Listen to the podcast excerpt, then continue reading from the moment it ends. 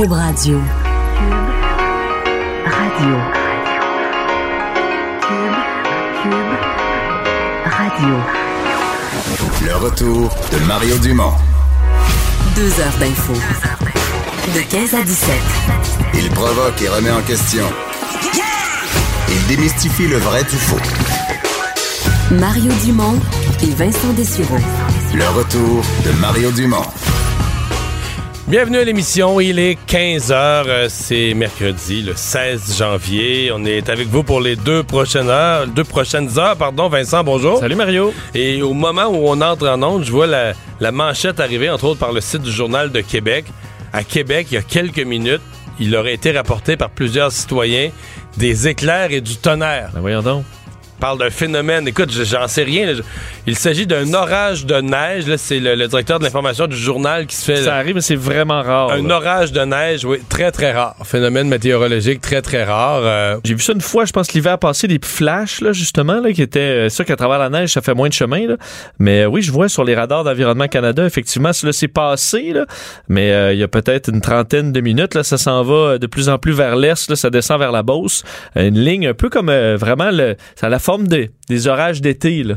Donc, une Ah, ligne oui. vraiment forte qui est passée au-dessus de, au-dessus de Québec euh, autour de 14h, 14h15. Bon, fait qu'un phénomène euh, à Québec cet après-midi. Euh, on a beaucoup de choses euh, dans l'actualité. Il y a une conférence de presse qui vient tout juste, tout juste de se terminer.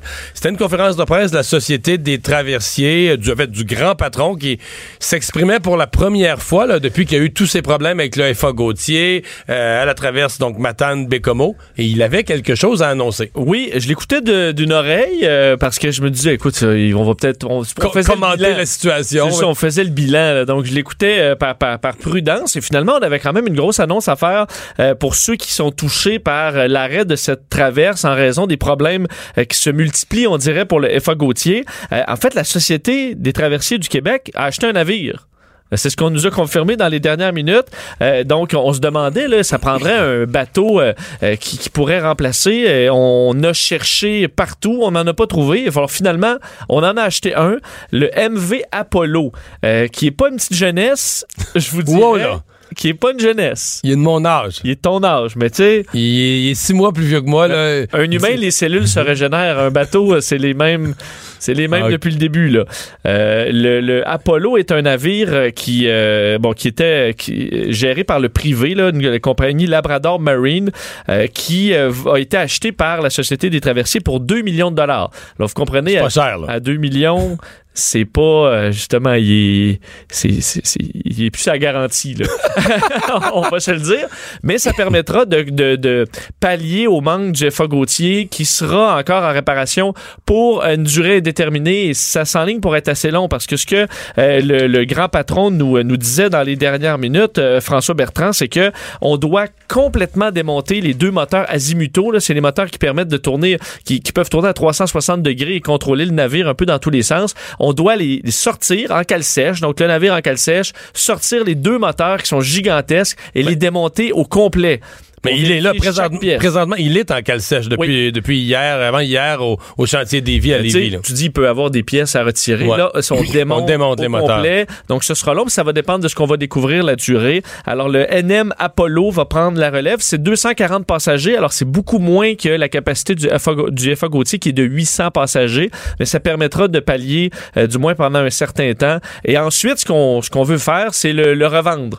Alors, on va pas le garder en attente. Mais tu sais, si on est bon un peu, on a tout un mononcle qui fait ça. Là. Tu sais, tu l'achètes 2 millions, puis là, tu le rafistoles un peu, tu le revends à toi. Là. un non? peu d'home staging. Tu... Je sais pas. Achat, rachat. T'avais pas toujours des mononcles de même, mais tu sais, achète un Ben vieux oui, char. vieille puis- roulotte, euh, Vieille roulotte de vieux char, arrange ça un peu, puis il le revend plus cher après. là. Oui, donc ils vont peut-être mettre un coup de pinceau, tu changes un peu les, les, les tissus des, euh, des, Des des bancs, bancs, puis on va leur vendre à quelque part. Faut dire que puis tu, Il y, a, il y a du millage, là. Ben. Il, a fait, il a battu pavillon euh, suédois, danois, des Bahamas, de l'Estonie. Je l'ai appris par cœur. Ben oui, c'est ton Wikipédia devant toi, mais je l'ai appris par cœur, moi. moi, je suivais la liste, puis le- écoute, euh, tu l'as parfaitement. Puis- terminé sa, sa course en, en- en- à Terre-Neuve. Faut dire, il vient d'être remplacé par un navire plus jeune sur la, le chemin qu'il faisait déjà vers le Labrador. Mais je je suis allé Entre vérifier. le Labrador et Terre-Neuve et l'île. Exact. Je suis allé voir, est-ce que c'était pour des problèmes.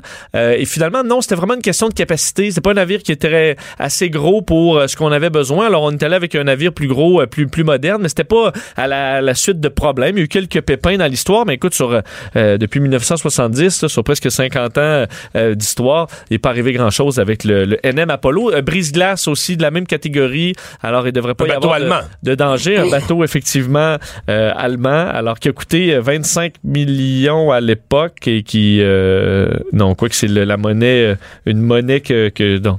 Mais tu sais, si la CAQ, quand on dit que la CAQ là, sont des gens là, débrouillards avec un côté affaires puis tout ça, là, ça, c'est un test. Est-ce que la CAQ va être capable de trouver le deux, trois, deux, trois rafistoleux de bateaux, là, dire qu'ils vont- Ben, c'est vrai, comment on va leur vendre dans, mettons, deux mois, là, Ouais. ou six mois? Parce que là, imagine François Legault nous annonce, je crois que c'est la Société de traversée, mais on leur vend, on l'a acheté 2 millions, il nous a dépanné Bécomo, on a mis 100 000 piastres dessus, puis on l'a vendu 2 millions et demi. Et là, on va dire, tabarouette, là, on a, là, on a un gouvernement. Si on la voit à scrap, puis il, tombe en panne huit fois, Là, on va a dire, c'est une gang de clowns, il y a on va dire 2 c'est une millions là-dedans. T'as raison. T'as raison. Mais c'est sûr que ceux qui sont habitués de faire la traverse, là, qui étaient sur un beau bateau neuf, euh, la fine pointe de la technologie, vous allez avoir un petit pas de recul, là. Ça se peut qu'il y ait du bardeau au- après le bar, là. Et non pas le, et non pas le granit.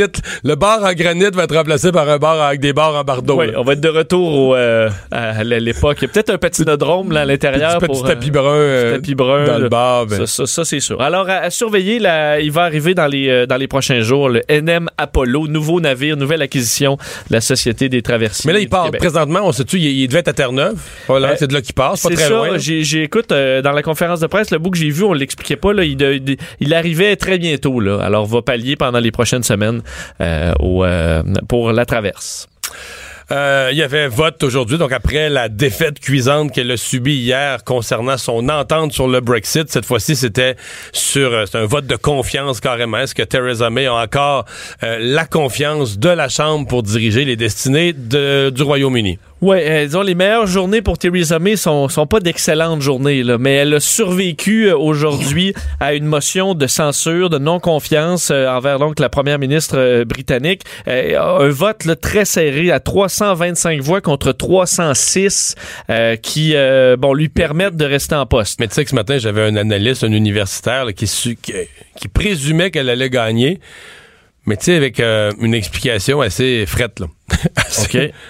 Parce qu'il y a bien des députés que, si tu renverses le gouvernement, la probabilité, c'est que tu vas partir en élection. Puis euh, si t'es un député, mettons un député de son parti, là, par- du Parti conservateur, mais là, que dans ton comté, c'est un peu, là, c'est un peu tout à l'envers, puis il n'y a plus de leadership dans le parti, mais tu vas perdre ton comté, tu vas perdre ta paye, là. Fait que là, finalement, tu dis, ouais, Ah, je comprends. Dans le chaos actuel, t'as pas le goût de. de, de partir en élection. C'est serré dans. Tu sais, si t'as gagné par une majorité de, de 322 votes la dernière fois, là, puis que là, les travaillistes ont travaillé ton comté un peu, puis qu'ils sont forts, puis qu'il y a un bon candidat, puis tu sais pas trop. Tentes-tu vraiment de repartir en élection tout de suite? Ah, on va attendre un petit On peu. va attendre que Ah, ça se calme un peu. Euh, Tu sais, c'est une explication. euh, tu sais, des fois, on cherche le- le, les, le grand sens. les grands enjeux, puis le grand sens du vote, puis pourquoi hier, ils ont voté contre Theresa May. Mais, tu sais, des fois, faut que tu cherches les explications simples. Pourquoi les députés votent comme ils votent. Et euh, bon, Theresa May, tout de suite après, a réagi dans les secondes qui ont suivi le, le- le- vote pour expliquer qu'elle allait, qu'elle allait continuer euh, le travail. Je fais entendre un extrait de la première ministre. On a point of order, Mr. Speaker, I'm pleased that this House has expressed its confidence in the government tonight. Do not take this responsibility lightly, and my government will continue its work to increase our prosperity, guarantee our security, and to strengthen our union. And yes, we will also continue to work to deliver on the solemn promise we made to the people of this country to deliver on the result of the referendum and leave the European Union. Bon, alors elle a dit qu'elle euh, bon qu'elle ne prenait pas son, son, son rôle à la légère, qu'on allait travailler évidemment sur la, le continuer la prospérité, la sécurité, mais aussi sur ce que bon euh, Le résultat du référendum, le Brexit. et qu'on allait continuer à faire le Brexit. Bon. Euh, elle aussi, ce que j'ai vu, elle a aussi euh, demandé une rencontre avec les chefs de tous les partis.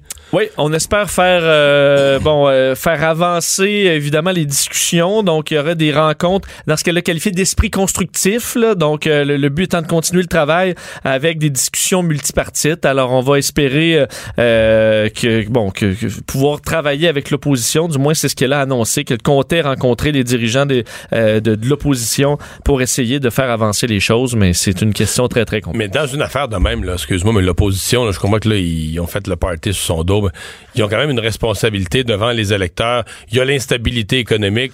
Je veux dire, si t'es dans l'opposition, t'as quand même un devoir de pas en rajouter là, sur le- l'espèce de chaos puis l'instabilité économique puis tout ce qui inquiète les investisseurs, qui nuit à l'économie du pays.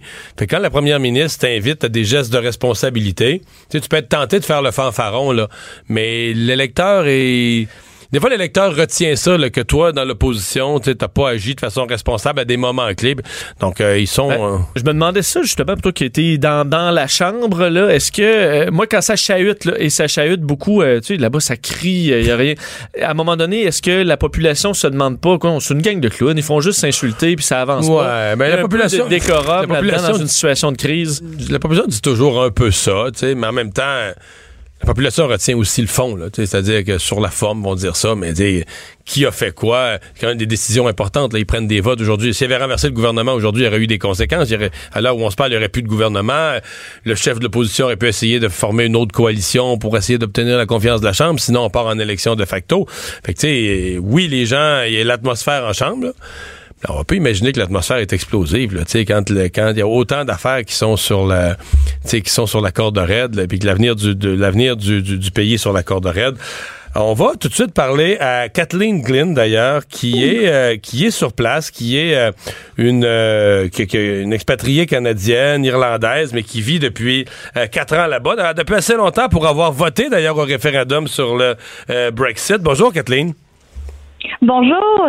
Alors euh, là, comment ça comment ça se vit aujourd'hui? D'abord, vous, est-ce que est-ce que vous pensez qu'ils ont bien fait de, de garder Mme May ou bien est-ce qu'ils auraient dû repartir en élection tout de suite ou repartir dans un autre référendum? On ne sait plus ce que les Britanniques pensent, là. Ouais. Non, même les Britanniques, je pense qu'ils savent plus Ils non savent plus. plus, OK. Euh, non, mais je pense que je pense que la réalité c'est que le, le la job de de la première ministre c'est une job que personne veut en ce moment. Je veux dire, euh, c'est c'est je sais pas comment elle fait pour se réveiller le matin pour aller se, se battre parce que c'est vraiment ça ça semble être vraiment juste un combat sans fin.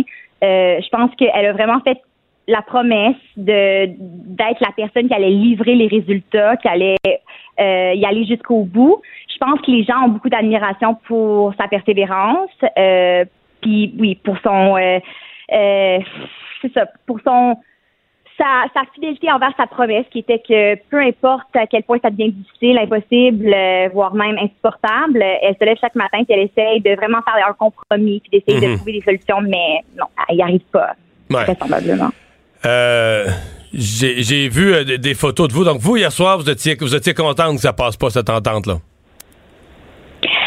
Euh, oui, je pense que je suis contente. Je pense que tout le monde, je pense que tout le monde a raison de voir ça comme comme comme peut-être une autre euh, raison de croire qu'il y aura peut-être éventuellement un, people's vote, comme il appelle, un référendum, un peu un deuxième référendum, où le choix serait de choisir entre euh, le- l'entente qu'ils ont présentement et la possibilité de ne pas avoir d'entente du tout. Parce que votre, Euh, votre premier choix, vous, là, personnellement, ce serait de rester dans l'Europe, que, que les gens aient jamais voté le Brexit. Oh mon Dieu, absolument, absolument. Je pense que c'est drôle. Je pense qu'à Londres, euh, la très grande majorité des gens sont, c'est, ils disent le restant du pays. Il y a comme deux pays. C'est un peu, euh, c'est comparable un peu aux États-Unis. Je veux dire, il y a vraiment deux côtés euh, qui ont un style de vie, une mentalité, une, euh, des, des priorités, des expériences de vie complètement différentes et des situations des, des réalités présentes complètement différentes. À Londres, je veux dire, c'est une ville cosmopolite, c'est une ville où est-ce que on peut voir tous les tous les bénéfices d'être dans l'Union européenne. C'est euh, c'est c'est présent, c'est clair pour nous à chaque jour qu'une ville comme Londres, c'est Londres à cause de l'Union européenne, à cause des- de la richesse euh, qui est d'avoir le, le la liberté de mouvement entre entre tous les, Mhm. les citoyens européens. Veux dire que les, gens, pouvoir les gens en zone, ouais, les gens en région, en zone rurale, vous dites, ils voient moins les bénéfices de l'Union européenne. même qu'ils voient l'Union européenne un peu comme, euh, je dirais, euh, la source de tous les problèmes, Ouais.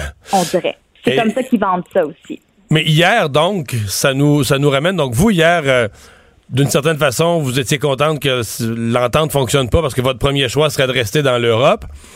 Mais là, dans le fond, hier, c'est que le vote, le vote de ceux qui étaient, qui veulent rester dans l'Europe s'additionnait à ceux qui sont à l'autre extrême, là, qui voulaient pas l'entendre parce que les autres, ils veulent une sortie bru- Exactement, brutale, exactement. brutale, totale et complète. Ils veulent que le, Exactement. le Royaume-Uni claque la porte de l'Europe sans condition. C'est quand même bizarre, là, la- comme la réunion de ces deux extrêmes qui a donné 432 votes contre Madame, contre l'entente Oui. de Mme May, là, contre 200 au Parlement. C'est exactement ça, c'est ça. Ouais, Ouais. parce qu'elle a, elle a pas réussi à plaire euh, aux gens de à, à ces, à ces personnes de son parti parce que justement son parti à elle est très divisé entre euh, l'idée de- d'avoir un soft Brexit comme ils disent, euh, une entente qui est un peu plus qui nous garde un peu plus proche de l'Europe puis qui aussi qui permet une transition un peu progressive euh, vers euh, la, la la sortie totale. Tandis qu'il y a une autre moitié qui sont vraiment, euh, oui, qui sont vraiment en autant qu'on puisse quitter le plus tôt possible, même si ça veut dire qu'on va se ramasser un peu dans dans, dans le néant, dans le sens aucune entente pour euh, pour euh, pour le trade ou même encore aucune aucune vraie entente sur ce qui va arriver pour euh, les deux prochaines années, ce qui se posait être une période de transition. Mais eux autres, ils préfèrent ça parce que justement, ça serait livrer le vrai Brexit, le, le Brexit que eux semblent dire, c'est la volonté des gens qui ont voté au référendum de quitter. Ouais. Euh, dernière question. Euh, Avez-vous l'impression que c'est que c'est parti pour mal finir? Êtes-vous inquiète que, ça, que ce soit parti pour mal finir? C'est pour ça que j'ai de la misère à répondre un peu si on était content des résultats hier. C'est très difficile d'être heureux parce qu'on peut vraiment voir. Puis moi, j'étais- allée voir les résultats euh, dans, dans mon pub de quartier.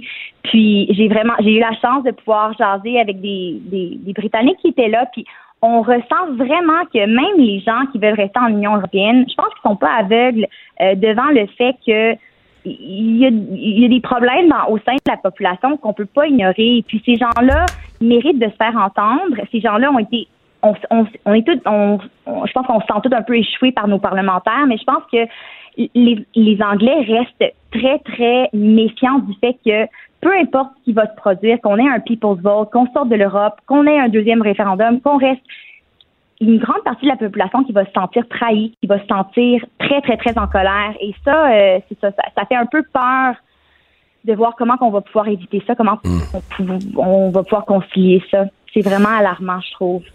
Fait Kathleen Glean, merci de nous avoir euh, parlé. Vous, vous, vous êtes euh, dans le domaine du, du théâtre. euh, vous jouez là-bas à Oui. Londres une pièce d'une auteure canadienne, là. Oui, justement, oui. De Margaret Atwood. OK. Et vous jouez ça quoi? parce qu'à Londres, les pièces durent longtemps, là. Ils sont joués souvent, là. hein?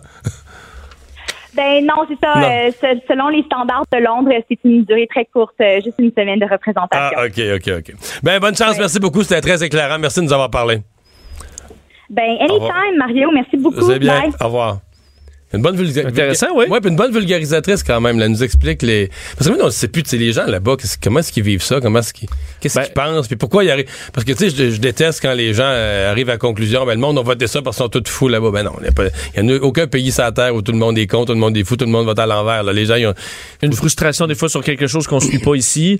Euh, D'ailleurs, j'ai vu, euh, j'ai- je regardais la une de tous les journaux euh, ce matin britanniques, puis c'est- c'est- c'était vraiment, euh, écoute, la débandade là, pour beaucoup. Là. Ouais. Euh, quelques nouvelles vite. Oui. D'abord, euh, le monoxyde de carbone à l'école euh, à Ville-la-Salle, c'est- c'est c'est resté dans l'actualité. Malgré que les enfants sont retournés à l'école d'une façon qu'on a essayé de vouloir normale, il y a plein d'éléments qui l'ont ramené dans l'actualité aujourd'hui. Oui, ben, entre autres parce qu'un père d'un des enfants de l'école des découvreurs qui a été euh, évacué euh, a déposé une plainte au SPVM pour négligence criminelle contre la direction de, de l'école et la commission scolaire Marguerite Bourgeois. Euh, donc, il parle d'une plainte de quatre pages. C'est ce que, euh, bon, obtenu comme information TVA Nouvelle, euh, qui a été déposée en début d'après-midi euh, dans, dans- dans- au poste de police 13 du SPVM. Euh, on sait que euh, il- au niveau de Je l'école pas, je pense pas que le DPCP va.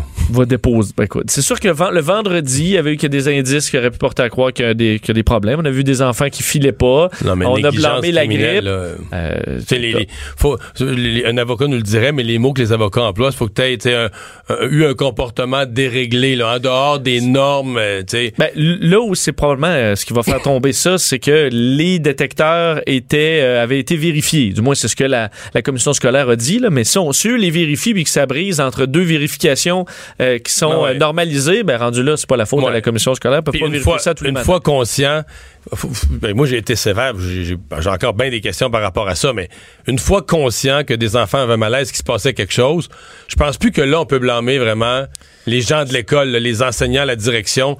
Tout indique qu'ils ont agi vite, qu'ils ont posé les bons gestes, qu'ils ont appelé à l'aide partout. euh, poli- policiers, policiers, ambulanciers, pompiers. Ben oui, c'est ça. C'est sûr. Euh, il est sûr qu'il y a une inquiétude auprès des parents. Certains étaient euh, questionnés par les médias. Il y en a qui n'avaient plus leur enfant à l'école ou comment? Oui, c'est ce que j'ai été quand même surpris d'entendre. Des parents qui demandent des réponses, ça, je trouve ça correct. Évidemment, ton enfant euh, Oui. peut-être failli mourir à l'é- à l'école, c'est sûr que tu demandes des réponses. Mais certains disaient, ben moi, ma fille, j'ai demandé si elle voulait retourner, puis elle m'a dit que non, elle est encore inquiète. Mais je veux dire, c'est pas à l'enfant à décider si l'air est, est- est correct ou pas. Il va y avoir des pompiers, il va y avoir des. À mon avis, ça doit être l'école où la qualité de l'air est le, le plus vérifiée au, au Québec. Sûr que là. euh, Non, le matin, pas- le matin, euh, Marianne Lapierre disait ils ont vérifié la qualité de l'air avant l'arrivée Ben, des c'est enfants. Mais monoxyde de carbone, c'était 0,0. là. C'est pas au petit Tommy ou à Juliane de décider si euh, aujourd'hui à 5 est en sécurité ou pas. C'est sûr que là, en tant que parent, tu dis, ben non, c'est sécuritaire. Ils ont vérifié. Les pompiers sont là, ils ont vérifié, tu t'en vas à l'école. En tout cas, c'était mon, mon sentiment. Je sais Hey, pas. t'es autoritaire?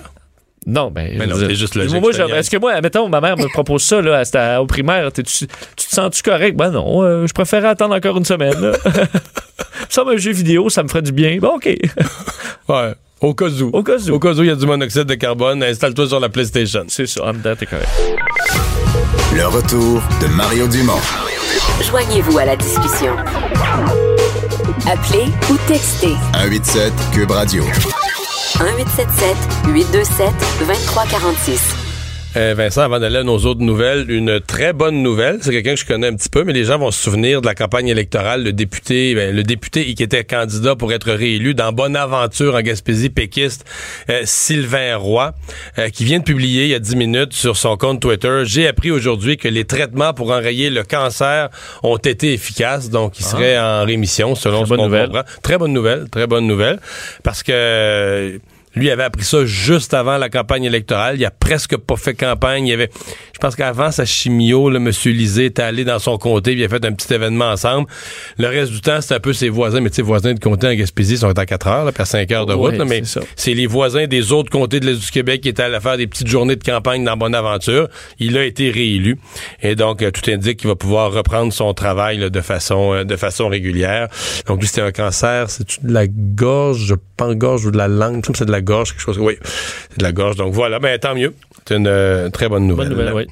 Euh, une euh, candidate euh, libérale qui a mis son, son avait mis son parti, le parti de M. Trudeau, dans l'eau chaude, avec une communication auprès de sa communauté culturelle. Oui, une fausse bonne idée, euh, comme on, comme on dirait, qui a raison de la candidate libérale Karen Wang, qui démissionne carrément, le Parti libéral du Canada, qui accepte le- cette, cette démission. C'est ce qu'on a appris aujourd'hui. Elle qui a été candidate à l'élection partielle de Burnaby Sud en Colombie-Britannique. En fait, euh, pour rappeler les faits, Karen Wang é- était, euh, bon, fait une campagne très controversée parce que elle euh, est allée euh, euh, tenter de séduire les, les électeurs chinois à voter pour elle en raison de son ethnie en disant en gros ben euh, En fait, et elle l'a fait sur un blog chinois, là. Ouais, un oui. blog en chinois. là. ben, WeChat, là, qui, est, qui est plus, utilisé par la communauté chinoise, puis elle disait laissez tomber vos allégeances politiques, donc euh, oubliez les idées, là, oubliez le fond, euh, votez pour une candidate de la même ethnie que vous, entre autres parce que Ils sont, ils sont 16 000 Chinois dans le comté. Oui. Avec ça, 16 000, là, tu gagnes. je je suis élu. tu gagnes. Et il faut dire que son rival, c'est le chef néo-démocrate Jack Meeting,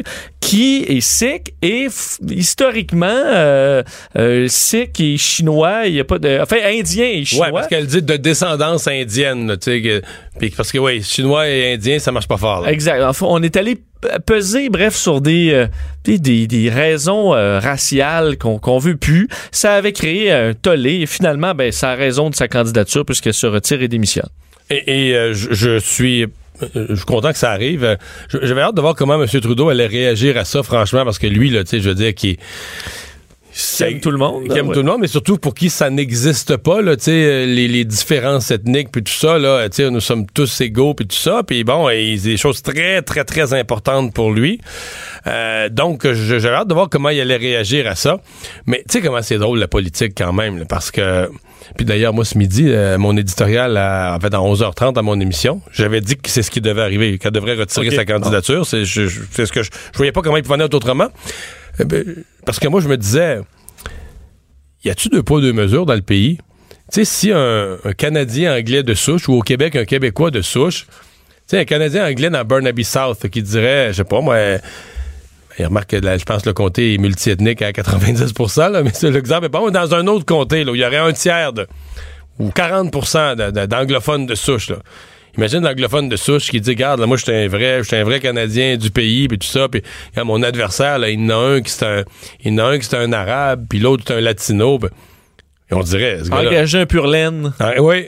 Et on dirait que c'est non, un ça raciste, c'est pas pas acceptable, ça passerait pas pantoute. Mais là, c'est ce que ça passe plus. Si c'est une personne qui est issue d'une communauté culturelle comme la communauté chinoise, mais qui fait la même chose, là, qui appelle un vote ethnique, qui descend une ethnie, qui dit tout- tous ceux qui sont de mon ethnie ou de, de ma communauté devraient voter pour moi. Là, c'est un autre terrain complètement. Surtout en demandant de, tu sais, laisser faire les allégeances, là. Ouais. Ben voilà. Donc euh, elle ne reste pas, euh, elle ne reste pas candidate. Et ce qui me concerne, c'est c'est mieux comme ça. Euh, euh, une autre histoire que je voulais dont, dont je voulais qu'on se parle, les tickets de caisse. En fait, le ce qu'on nous imprime quand on va n'importe où dans un petit Le reçu, la facture. un restaurant, le reçu, là, qui sont euh, dans une espèce de drôle de matériau. C'est pas vraiment du papier. Je pense que c'est la chaleur là, qui fait. euh, Ben, en fait, c'est le, papier que si tu passes ton ongle dessus, il devient noir, c'est ça. La chaleur ou la pression le fait noircir. là. Exact. Chaleur ou pression. Et en fait, il y a des inquiétudes par rapport à ces tickets de caisse. Est-ce que c'est cancérigène? Ouais, tu Parce que là. si ça l'est, il en passe Ben, dans les mains de ben tout le là, monde tout le temps. Si tu le dis, là, je- je- j'imagine, euh, vous dites, ben voyons donc, là, euh, on en manipule comme ça à journée longue, ce serait pas une grande nouvelle. Ben, euh, c'est du moins euh, l'avis à la suite d'une étude de l'Université de Granada en, Espagne.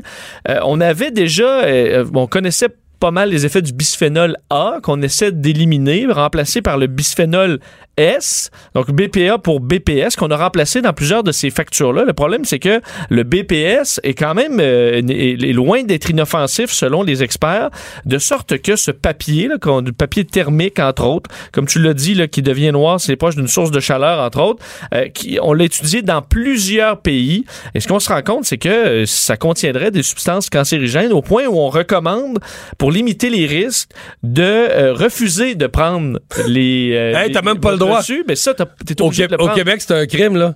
Ils sont obligés de te le donner. Oui, au ministère du pour les restaurants, pas pour tous les commerces, mais pour les restaurants, si tu le prends pas, le commerçant peut être euh, poursuivi. Il faut euh, que tu le prennes ton reçu dans un restaurant au Québec. Donc, on est forcé de, de se rendre malade parce qu'on dit les manipuler le moins possible, euh, ne pas les garder dans son t'imagines-tu la porte-monnaie. controverse dans les restaurants? Le restaurateur qui va dire qu'il va être à genoux, faut que tu le prennes, sinon moi je suis en défaut au ministère du Revenu. Puis l'autre qui va dire non, je le veux pas, c'est cancérigène. Sinon, je vais avoir le cancer. Ben, Qu'est-ce qu'on un- fait? Tu prends, tu prends un gant un- en nitrile, puis après ça, tu le jettes. euh, au- Vincent reste toujours poubelles. positif. Il y a toujours solution à tout. Non, mais on dit ne pas les garder, entre autres, euh, monnaie, euh, dans le porte-monnaie, le sac à main, parce que là, après ça, vous allez vous mettre les mains là, les manipuler quotidiennement, ou encore, des fois, vous avez de la nourriture. OK, à ce point-là, là. Alors, ouais, on recommande de, Mais, de s'en euh, départir. Mais là, je ne savais pas que ce papier-là était cancérigène, mais je dois avouer. Là, là, tu veux dire, on est sur un petit sujet d'actualité, mais là, on va se défouler sur une affaire. Je je me suis quand même interrogé sur ce papier-là. Le but, là, le but d'un reçu, à part là, que nos restaurants, pour prouver qu'ils ont bien payé leurs taxes, là, le but, c'est si tu fais un compte de dépenses, tu travailles pour une compagnie ou pour ton, ta comptabilité personnelle, c'est de garder une trace de la transaction. Oui. Il me semble que c'est ça, là. C'est de garder une trace.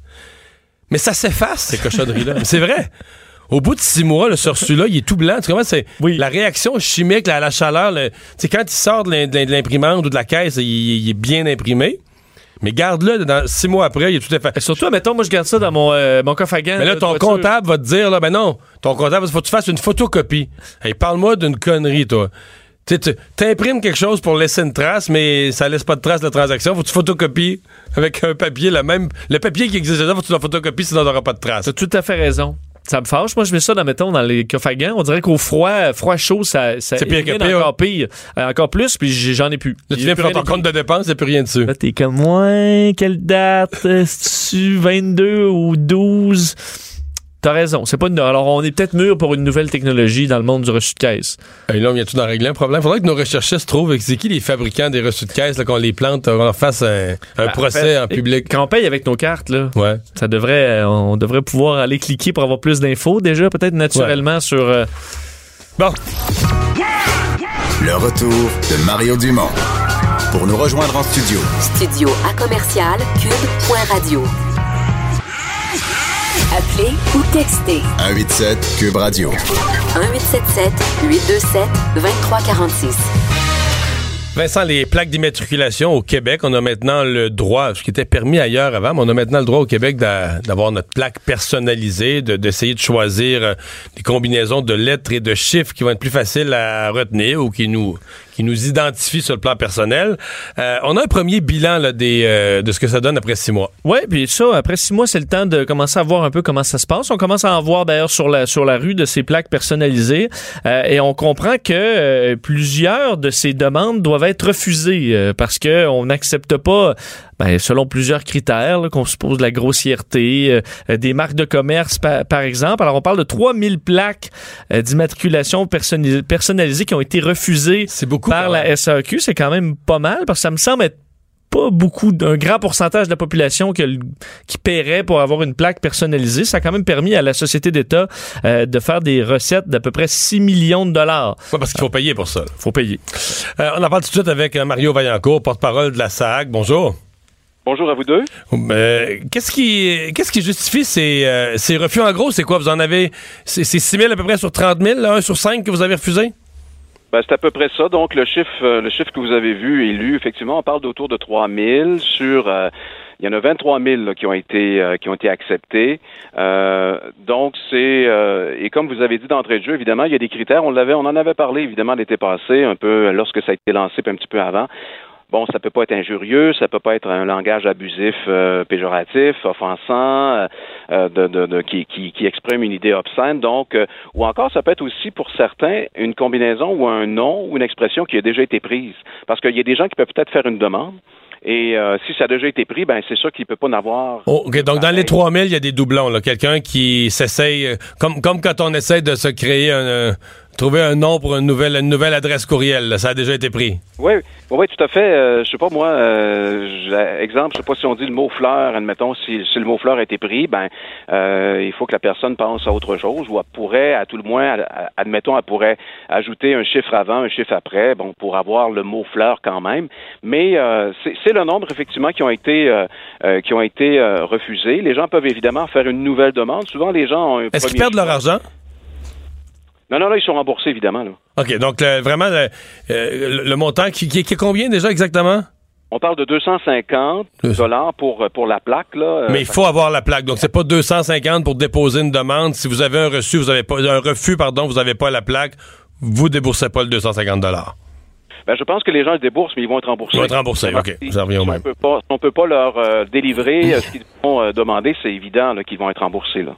OK. Y a-tu des demandes vraiment euh, vraiment sautées, des, des, des choses vraiment vulgaires? ou- Ben, écoutez, difficile pour nous de, de, de vous énumérer certains, euh, certaines expressions. euh, Ça se dit pas tout à la radio?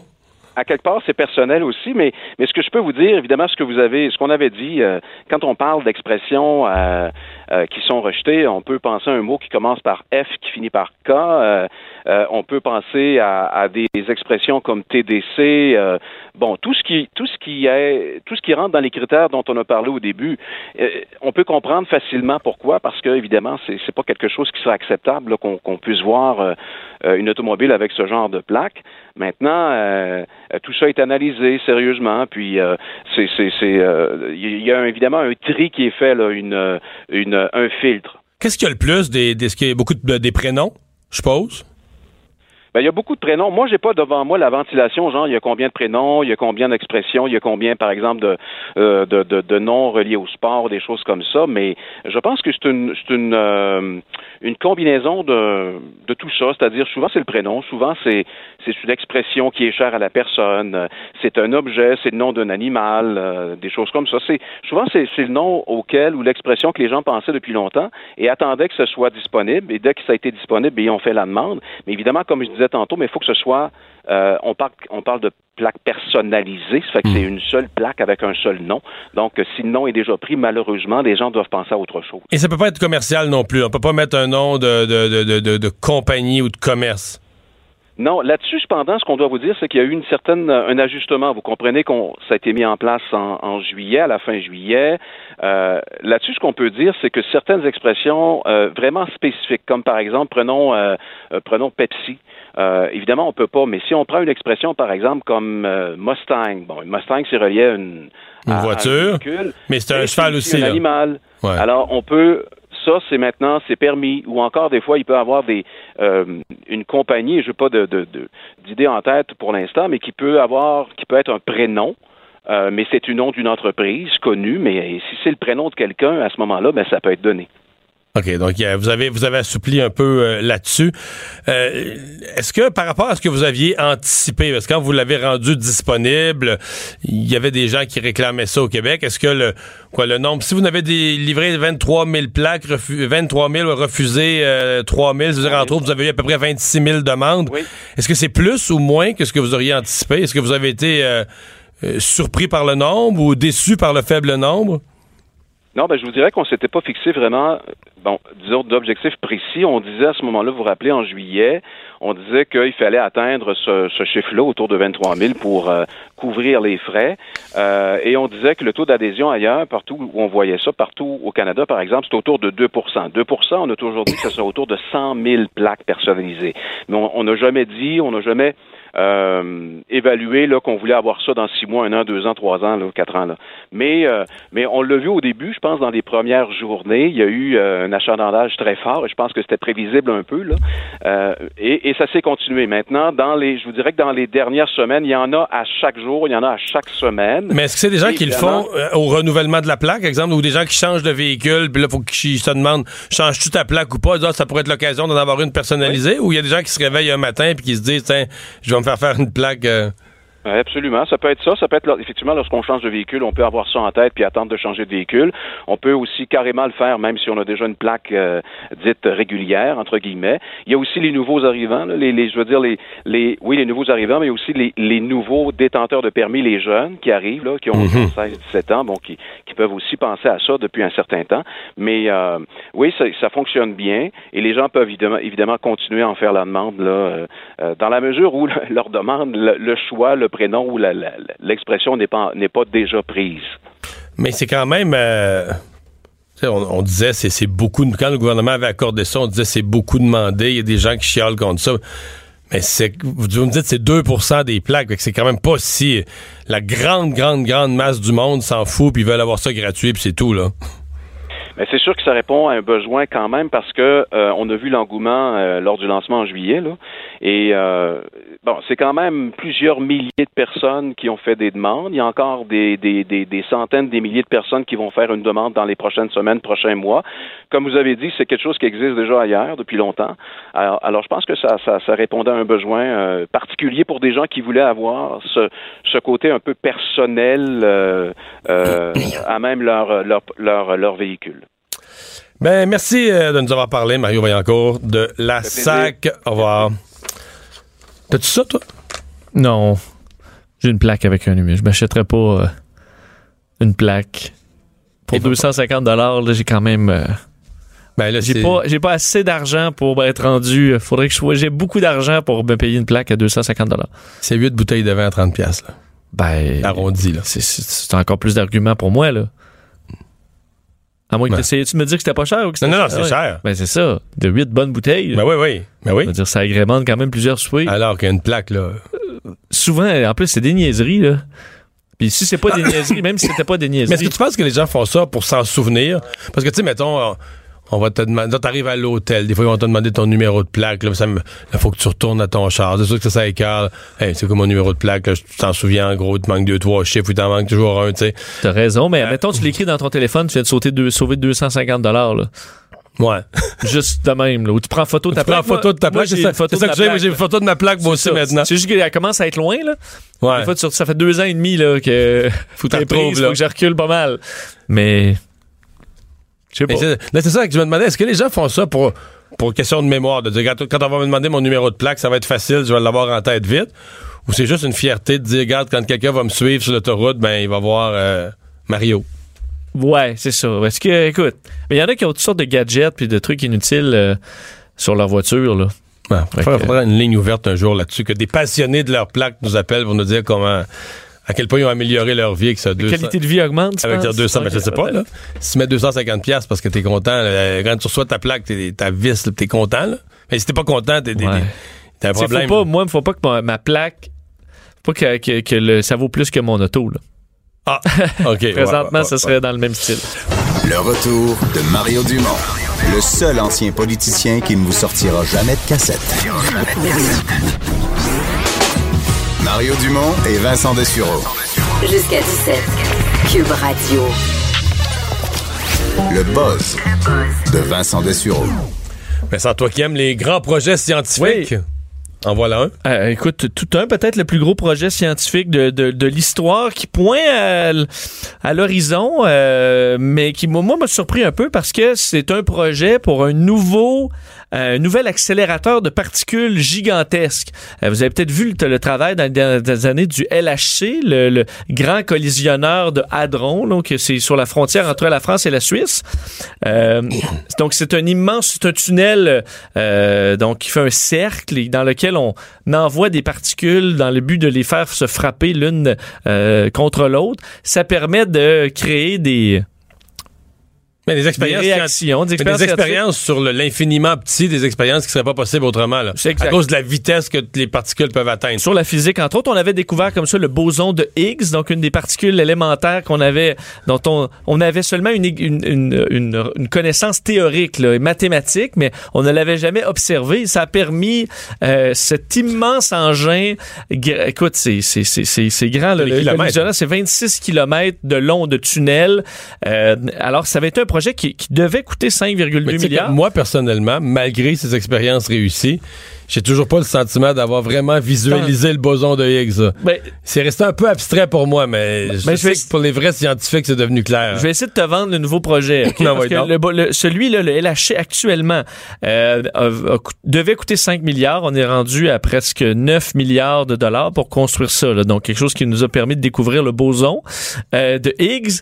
Et là, euh, on a un nouveau projet étudié par 1300 euh, chercheurs poussés par 150 universités euh, à travers le monde qui en veulent un plus gros. Parce que au départ là, un collisionneur c'était euh, grand comme la- une pièce. Après ça c'est devenu grand comme Une maison. euh, une maison. Et là c'est rendu grand comme une ville. Et là on parle d'un projet de collisionneur de 100 km donc qui Mais le but, c'est que tu peux quoi? Tu peux accélérer encore plus. Plus c'est long, plus les particules continuent. peuvent, accélérer Tu leur ils- chaudes de l'énergie. il puis- tourne, ça spin, et à un moment donné, tu fais une, une collision, même que certains avec le LHC, donc un projet qui paraît maintenant très petit par rapport au nouveau, on, on pensait pouvoir créer des mini trous noirs. Puis on se demandait si la Terre pouvait pas s'auto-détruire lors d'une expérience du LHC, tellement c'est des, expériences dans un, de phénomène qu'on connaît moins.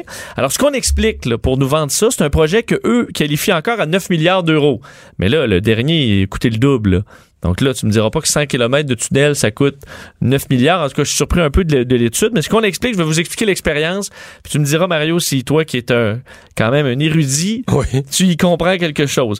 Donc, l'objectif avec euh, bon ce, ce, ce, ce système étant euh, de rendre possible des études de précision sur la manière dont une particule de Higgs, donc on a découvert précédemment, interagit avec une autre particule euh, de Higgs, euh, qui permettrait d'ex- une exploration approfondie du rôle de la brisure de symétrie électrofaible dans l'histoire de notre univers. Bon. OK? Euh, alors, on pourrait aussi étudier l'état où se trouvait la matière dans l'univers primordial, alors probablement avant le Big Bang. Alors, euh, est-ce qu'on est prêt à investir? Comme ça 10 milliards d'euros dans le but d'avoir la réponse à la question que je vous ai posée? Ben, je sais pas. Alors, il faudra voir s'il y a des pays qui s'intéressent. Le dernier projet avait tellement coûté plus cher que ça va peut-être prendre du temps. L'objectif 2050 pour avoir un collisionneur fonctionnel. Alors, c'est pas... euh, C'est après, après le troisième lien, là. ben, ça, ça reste à voir. Ça reste à voir. Mais OK. oui.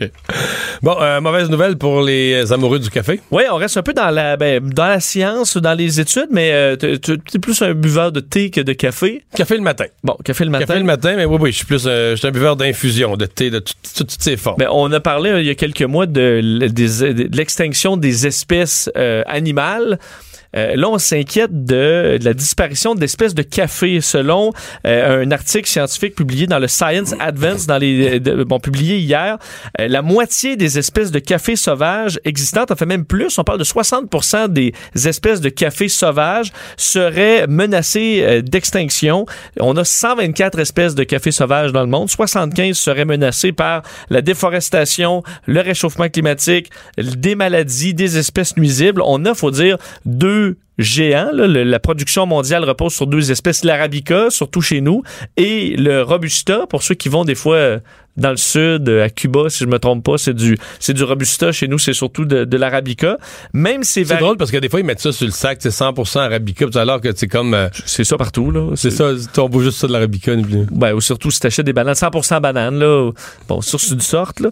Mais euh, on dit sur les 75, 13 sont en danger critique d'extinction. D'extinction, 40 en danger, 22 vulnérables. Et ce, que, et ce, que, ce qui inquiète, c'est que des variétés sauvages, tu dis, ben écoute, on en a rien à foutre. Un peu, on, on y va dans l'industriel, mais c'est que c'est les espèces sauvages qui permettent de modifier les gènes des espèces Ouais, ouais, c'est d'industrie qui vont per- permettre Non, de il survivre. pourrait avoir aussi une. Faut, faut que tu gardes une diversité biologique parce que tu pourrais avoir une maladie dans l'arabica.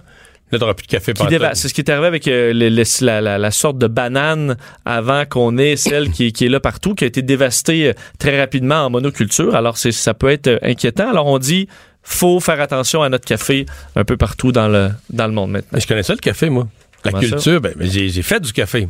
T'as fait du café? Ben non, mais j'ai. En- Tu le mous? Tu- Ouais, ben non, mais euh, à l'étape primaire, là, à partir de la fève, euh, en, mon voyage en, en- excursion? en, en Équateur. Pour vrai? Oui, d'ailleurs, on part en excursion, puis, euh, tu sais, on va dire, euh, on va aller cueillir du café, puis tout ça, puis, tu sais, le guide, euh, il y a une madame qui parle français un peu, tout ça, puis il a dit, on va y aller avec un autre guide, lui, puis il il arrive avec une machette, là, je veux dire, tu pourrais, tu pourrais couper la tête d'un éléphant en deux secondes avec ça. Parce que non, le café, la, la fève, là, le gros affaire, ça fait euh, à, À la- la, machette, à la machette. travaille à machette un peu, ouais, ouais, c'est ça. Pour, Mais je te demande pour aller chercher toutes les fèves puis tout ça, là. combien il y a de cultivateurs de café dans le monde? Ben là, des, des- des- des- des- des millions, je sais pas. 100 millions. Ben oui. C'est quand même beaucoup de monde Ouais. qui sont cultivateurs de café. Mais D'ailleurs, ce qu'on dit, c'est mais que ce qui est surtout beau dans ces 100 millions-là, c'est qu'il y a de petites, de belles petites coopératives équitables. là. Oui. Ben, parce que quand t'achètes équitable, tout ça est bien vérifié, c'est une belle petite coopérative. Là, tu comprends? Il y a ont personne qui, fait de l'ar- une- personne qui fait de l'argent avec ça. Télé là. à écran plat. voilà. Euh, ben voilà, euh, tu vas nous parler d'une surprise, quoi, à la douane à Berlin? Ouais, je termine là-dessus à la- à l'aéroport À de l'aéroport, Berlin. j'allais dire, il n'y a pas de douane à Berlin parce que c'est pas frontalier, là, mais c'est à la- à l'aéroport. OK. Oui, à l'aéroport euh, Schönefeld. Donc, c'est l'aéroport. euh, Schoenfeld. Schoenfeld. Schoenfeld. Je suis déjà passé là une fois, mais ça m'a pas donné la prononciation pour autant. Euh, un, homme s'est fait euh, Bon, les douaniers viennent de dévoiler cette histoire-là le 24 décembre dernier, donc la veille de Noël. Un passager qui arrive à l'aéroport passe les douanes. Un homme avec une barbe blanche, tuque rouge, bottes noires, gros habits en velours rouge. Non, un Non. homme plus traditionnel qui arrivait d'Israël. Et là, euh, les douaniers trouvent que bon, il y a quelque chose de louche et remarquent du mouvement dans son pantalon. Mais vraiment au niveau de la fourche. Ça arrive, ça. Il y a un mouvement, mais tu sais, à un moment donné, tu te dis, OK, je comprends peut-être que la, la, la douanière fait de l'effet, mais euh, ça bouge pas de même. Là. Écoute, à un moment donné, c'est un mouvement, mais là, il y a quelque chose qui se passe. Alors, on est allé investiguer la chose pour se rendre compte que l'homme en question essayait de faire passer à la douane un boa constrictor euh, dans ses culottes. Oh là là là. Donc, Il dans avait ses, mis un serpent dans ses culottes. dans ses sous-vêtements, dans une petite pochette, là, dit-on quand même, pour se, Mais c'était pas un adulte, c'était un bébé, bois. Ben il- il- oui, un bébé. Il mesurait 16 pouces. Mais c'est quand même euh, 16 pouces de boa. Non, C'est c'est quand même un, bon. boa, un boa adulte, tu sais, 30% de tes Non, culottes. non, là. je comprends. là. Il y en a qui mesurent euh, 10 pieds. Là. Ouais. Mais euh, non, un bébé boa de quand même 16 pouces là, qu'il avait euh, mis dans une petite pochette en, en coton et rentré dans ses boxeurs dans le but de, euh, de passer la douane illégalement parce que n'ayant pas les papiers requis. D'ailleurs, on lui a demandé les papiers, il ne les avait pas. Alors, a été, euh, a été arrêté et devrait faire face à des, des, des accusations euh, d'avoir fait entrer comme ça des animaux exotiques euh, illégalement. Mais euh, grâce à l'œil vif des douaniers qui ont su repérer un mouvement inhabituel dans le pantalon du monsieur, ben, il a été euh, arrêté comme il se doit. Ils doivent en avoir de toutes les couleurs, eux, les... euh. Ouais. Mais il faut être décidé, là. Mais alors, remarque, euh, il y en a qui, il y en a qui s'insèrent de la drogue dans les orifices, puis passer aux douanes, mais un serpent dans les culottes, là. Mais surtout qu'il y a eu un vol, là aussi. Je veux dire, il- Mais parce qu'il a fait, peut-être qu'il avait dans un sac à dos ou quelque chose. peut-être. Il est peut-être allé dans la salle de bain euh, l'installer, disons, pour, euh, Pour le passage, juste le passage des douanes. pour le passage. Mais bon. Donc, c'était une opération ratée. Opération ratée, il est Est-ce qu'on arrêté. sait ce qui est advenu du boa? Parce que Euh, oui, on l'a il y, même en- il y a un zoo magnifique à Berlin, là. Il y a un zoo qui peut accueillir un boa de plus. Il a été, euh, ben, en fait, les aéroports aussi de, cette ampleur euh, sont équipés d'experts en animaliers qui, se- qui peuvent prendre soin des animaux comme ça. Alors, il a été transporté au, dans un centre de sauvetage pour reptiles à Brandenburg, pour être Bon. Brandenburg, là, pour être plus précis. Tu me rassures parce bien, que le boa. maintenant, on est en 2018, puis dans une histoire comme celle-là, l'important... 2019. 2019, oui, l'important, c'est le sort de l'animal, là. Oui, ben moi, j'espère. Faut pas qu'il paye pour un abruti, là. Pour parle- serpent, il y a déjà eu un vol, lui, assurément pas très plaisant. Je comprends que les serpents, je pense que ça peut rester euh, À noirceur peu, tranquille euh, en boule euh, assez longtemps, mais C'est ça. Le retour de Mario Dumont. Jusqu'à 17. Parce qu'il ne prend rien à la légère. Il ne pèse jamais ses mots. Cube Radio.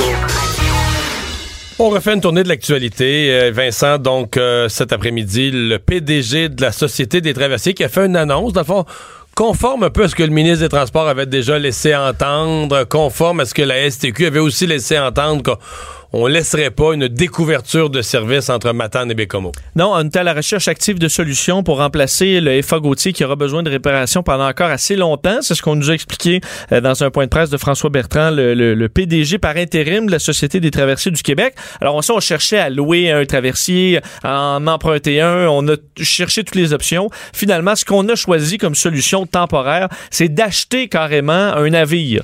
Euh, le navire est le NM Apollo, un navire qui appartient à une entreprise privée, euh, Labrador euh, Marine, acheté au coût de 2 millions de dollars. Alors, vous comprenez que euh, c'est pas un modèle de l'année.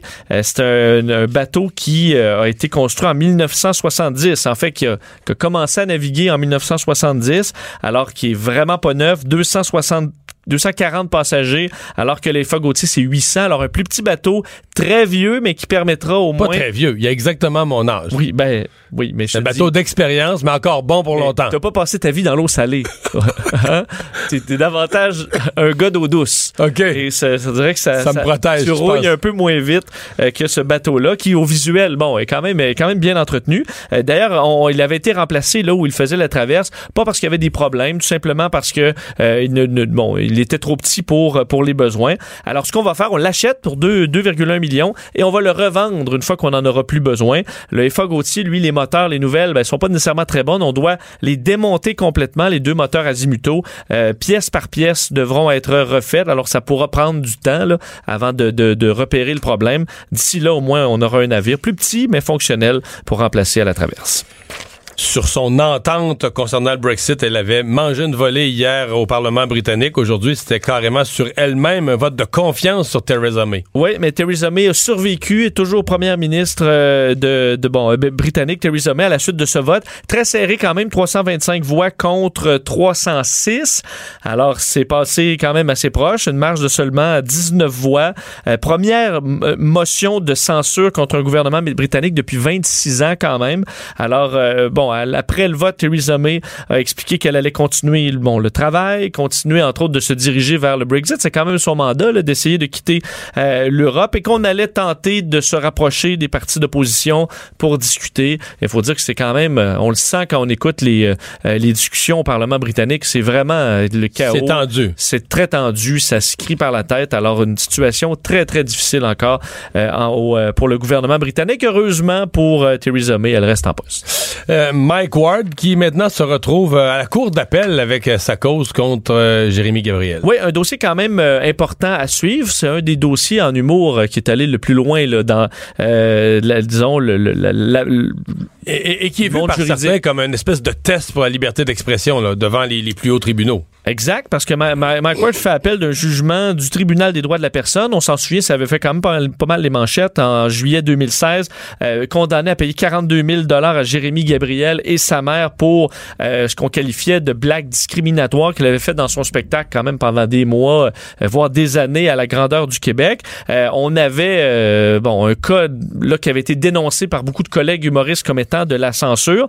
Et là, ben, ça se retrouve encore devant les tribunaux. Là, ce qu'on ce qu'on parle en, en- en cours d'appel, c'est que euh, bon, le ma- maître Julius Gray, c'est lui qui s'occupe de, de, de, de la cause, explique que les humoristes ont le droit de rire de tous les groupes de la société, ça inclut les handicapés, au nom de la liberté d'expression. On explique qu'on est dans l'intérêt public, euh, leur permettant de briser les tabous. On ne veut pas aussi que euh, faire peur à des créateurs, les empêchant de euh, bon d'aller où ils veulent. Euh, ce qu'on explique pour vous euh, citer euh, Maître Gray dans son euh, dans son plaidoyer aujourd'hui, le milieu de l'humour s'inquiète et craint les répercussions euh, de ce jugement qui risque de provoquer de la, la frilosité chez les créateurs. Euh, C'est une cause historique. Jamais une blague ne s'est rendue si loin dans la hiérarchie judiciaire, ce que dit l'Association des professionnels de l'industrie de l'humour. Du côté de Jérémy Gabriel, ben eux, ce qu'on dit, euh, c'est la nuance, c'est qu'on ne peut pas humilier ni porter atteinte à l'honneur et à la dignité d'une personne à cause de son handicap. C'est ce que euh, l'avocate de, la commission, euh, maître Stéphanie Fournier, a fait valoir aujourd'hui. Dans cette, cette cause-là, tu sais, je, suis naturellement du côté de la liberté d'expression. La seule affaire que j'ai, quand j'ai eu à commander ça, que j'ai jamais tellement aimé, c'est que, tu sais, je sais pas comment dire, t'attaques un autre humoriste, t'attaques le premier ministre, t'attaques des gens, ce que j'appellerais des gens qui ont des gros micros, là. C'est-à-dire que, tu sais, s'ils sont questionnés là-dessus, l'humour, là, tu sais, que t'as fait, ou la blague méchante que t'as faite, là, ils vont pouvoir te la remettre sur le nez. Puis, je, je trouve toujours c'est plus délicat, tu sais, s'attaquer parce que c'est pas de s'attaquer à un groupe, là. tu t'attaques à un individu. Tu rire des handicapés en général, bon, tu as une façon de le faire, il y en a déjà qui l'ont fait, puis là, tu, tu vises pas une- en général, tu vises un individu. Alors, quand tu vises un individu, moi, là, dans mes critères à moi, ça soulève la question est-ce qu'il y a moyen de se défendre, tu comprends? Est-ce que, est-ce que cette personne-là a les moyens, la capacité de, de répliquer, de se défendre? Quand la réponse est non, là, je viens comme. Je viens un petit peu plus. J'aime moins ça. J'ai un peu plus mal à l'aise. Est-ce que ça.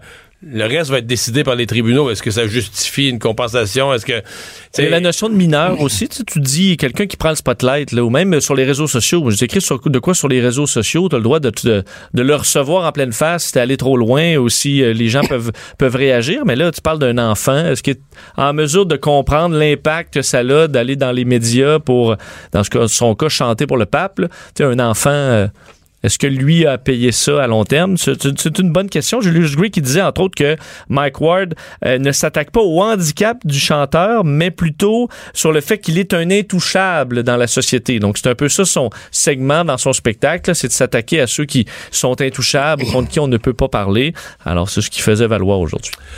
Les gens vont se rappeler de ce nom, euh, John Scott, qui a été euh, très, très rapidement un membre de l'équipe du Canadien de Montréal. Euh, il y a eu un accident. Oui, une histoire euh, qui aurait pu être tragique pour euh, John Scott, qui est euh, bon euh, dans sa maison de Traverse City au Michigan.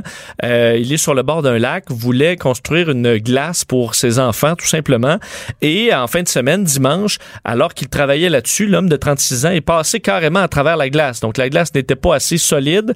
La glace a cédé sous ses pieds alors qu'il y avait Faut dire que personne c'est un solide gaillard. Je sais pas combien il pèse, mais c'est tout un homme. là. Il doit être assez euh, bon. Il est dans les bon. euh, 200 quelque chose. Et euh, ben là, essayait de faire signe. De ce qu'on comprend, il y avait un pêcheur, mais qui était très loin, qui aurait pas pu nécessairement euh, porter assistance rapidement. Alors c'est la proximité de son quai qui lui aurait sauvé la vie. Donc assez près du quai, il était capable de se tirer en, en, euh, se mettant le pied sur un bloc de glace qu'il a trouvé dans l'eau et ensuite s'accrocher au quai pour se sortir euh, du, euh, du pétrin. Alors ça passé bien près dans son cas. Il explique qu'ensuite il est parce que dans l'eau froide, là, faut que tu sortes. Là. Tu peux pas, tu peux pas travailler trois quarts d'heure. Même si t'es en bonne, bonne forme, en bonne santé, l'hypothermie va embarquer C'est vite. très urgent, le cas de, de quelques minutes tout au plus. D'ailleurs, il est dit ensuite, là, moi, le, le projet de glace sur le lac, euh, j'ai oublié ça, on va aller à la glace euh, municipale euh, qui, est, qui, est sur, euh, qui est sur Terre, a publié quelques photos de son incident sur son compte s'était- en fait, Instagram. pour les gens qui savent pas de qui on parle, John Scott s'était surtout fait remarquer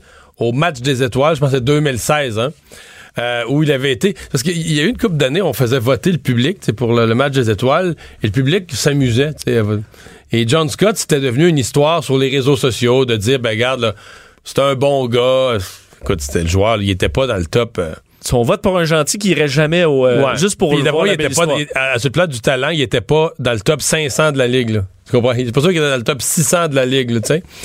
Puis là, il avait été, il avait été élu, il était devenu capitaine de l'équipe, il avait fait compte un but, puis c'était la semaine de sa vie. Puis, non, il a jamais rejoué au hockey parce que les Canadiens, je pense que les Canadiens l'avaient pas habillé, ils l'ont envoyé avec euh, le club école à, Terre-Neuve, puis finalement, euh, pense pas que je vais pas me tromper, je pense pas qu'il est revenu dans la. Ben, au moins, le web, il a donné son. Son heure de gloire. Son heure de gloire, c'est ce qu'on. Ça a fait une belle histoire. Il y avait, je pense, c'est c'est pour ça qu'il avait été le joueur du match, il avait gagné l'auto. Faudrait que quelqu'un des Je sports. sais que ça avait très bien été. Oh, ouais, c'était. C'était beau, là. Il Oui. était tellement heureux. Puis tu vois, en plus, c'était un- une sorte de bagarreur, une sorte de gros tough, là, puis il était heureux comme un petit gars, là, C'était. C'était bien beau à voir. On va. euh, ah, avant d'aller à la pause, oui, euh, je veux qu'on se parle de du bureau de la sécurité dans les transports qui se penche sur euh, le cas de c'est un peu la nouvelle avec laquelle on a fini notre semaine vendredi en fin d'émission vendredi passé. Euh, l'autobus euh, à Ottawa à deux étages qui est rentré dans un dans un abribus. Puis quand, quand on a quitté l'émission, on n'avait pas encore le bilan, mais à voir les images, on se doutait que- qu'il y aurait des morts, que c'était pas beau, là. Oui, et ça s'était confirmé quelques heures après. Trois morts, 23 blessés euh, vendredi dernier à Ottawa. Et là, le bureau de la sécurité et, et dans quelle les mort affreuse, hein? Je veux dire, quand t'es, Empalé, là. je sais pas, t'es assis. Non, mais je m'imagine, là, t'es assis, t'es dans l'autobus de ville, ça va pas vite. t'arrives à la Puis là, à un moment donné, tu te rends compte, le toit, là, tu regardes dans vite en avant, le toit va t'arriver d'en face, va t'arracher la tête, mais ça n'a pas d'allure comme accident. C'est comme de dire que c'est surréaliste comme façon de mourir. là. Ou même d'être juste à côté, là, la scène que tu, tu vois, là, alors que tu t'en vas tranquillement, tu retournes chez vous après ta journée de travail. Moi, parce que les gens qui étaient à gauche, les gens de la dernière rangée ont vu faire ça. Ils ont, vu leurs voisins euh, recevoir l'abribus d'en face. là. Euh, et là, le bureau de la sécurité dans les transports va euh, finalement faire enquête, ou du moins appuyer la police d'Ottawa à la suite de, cette, de cet accident. Au début, bon, le, le- le BST ne devait pas participer. Le chef du service de police d'Ottawa, Charles Bordelot, a confirmé aujourd'hui qu'il y avait un changement à, à ce niveau-là lors d'un point de presse. Le BST qui va fournir son expertise technique, euh, c'est quand même la police d'Ottawa qui va faire son euh, qui, qui va faire son enquête. Mais au, au début, on avait annoncé que le BST allait pas s'en occuper. Mais ça reste mystérieux, là. Oui, Il y a une histoire de plaque de glace. Il y a l'histoire que cette même personne-là qui conduisait l'autobus a eu d'autres incidents, accidents dans les jours et semaines précédents. Il y a comme toutes sortes de faits qui sortent, là. mais en même temps, l'accident, personne l'explique vraiment. parce qu'on n'a pas de cause très claire. On est toujours à la recherche des facteurs. C'est ce que la police a indiqué. Le BST, ça fait quand même un certain temps euh, qu'il euh, demande davantage de moyens de, de sécuriser les autobus, que ce soit par euh, des euh, bon par exemple là, des, des normes de résistance à l'impact pour certains autobus, des enregistreurs de données routières comme un peu les boîtes noires sur les avions. Normalement, le BST s'occupe pas des accidents de la route, mais comme c'est un cas un peu particulier, qu'on Un transport en commun, quand même, avec beaucoup de monde transport à en bord. commun, et que déjà le BST recommandait certains changements à ce niveau-là pour faire les enquêtes de façon un petit peu plus précise euh, par rapport au, euh, aux, aux- autobus. Alors finalement, le BST va prêter main forte. Alors les deux ensemble vont essayer de trouver des, euh, des, des réponses.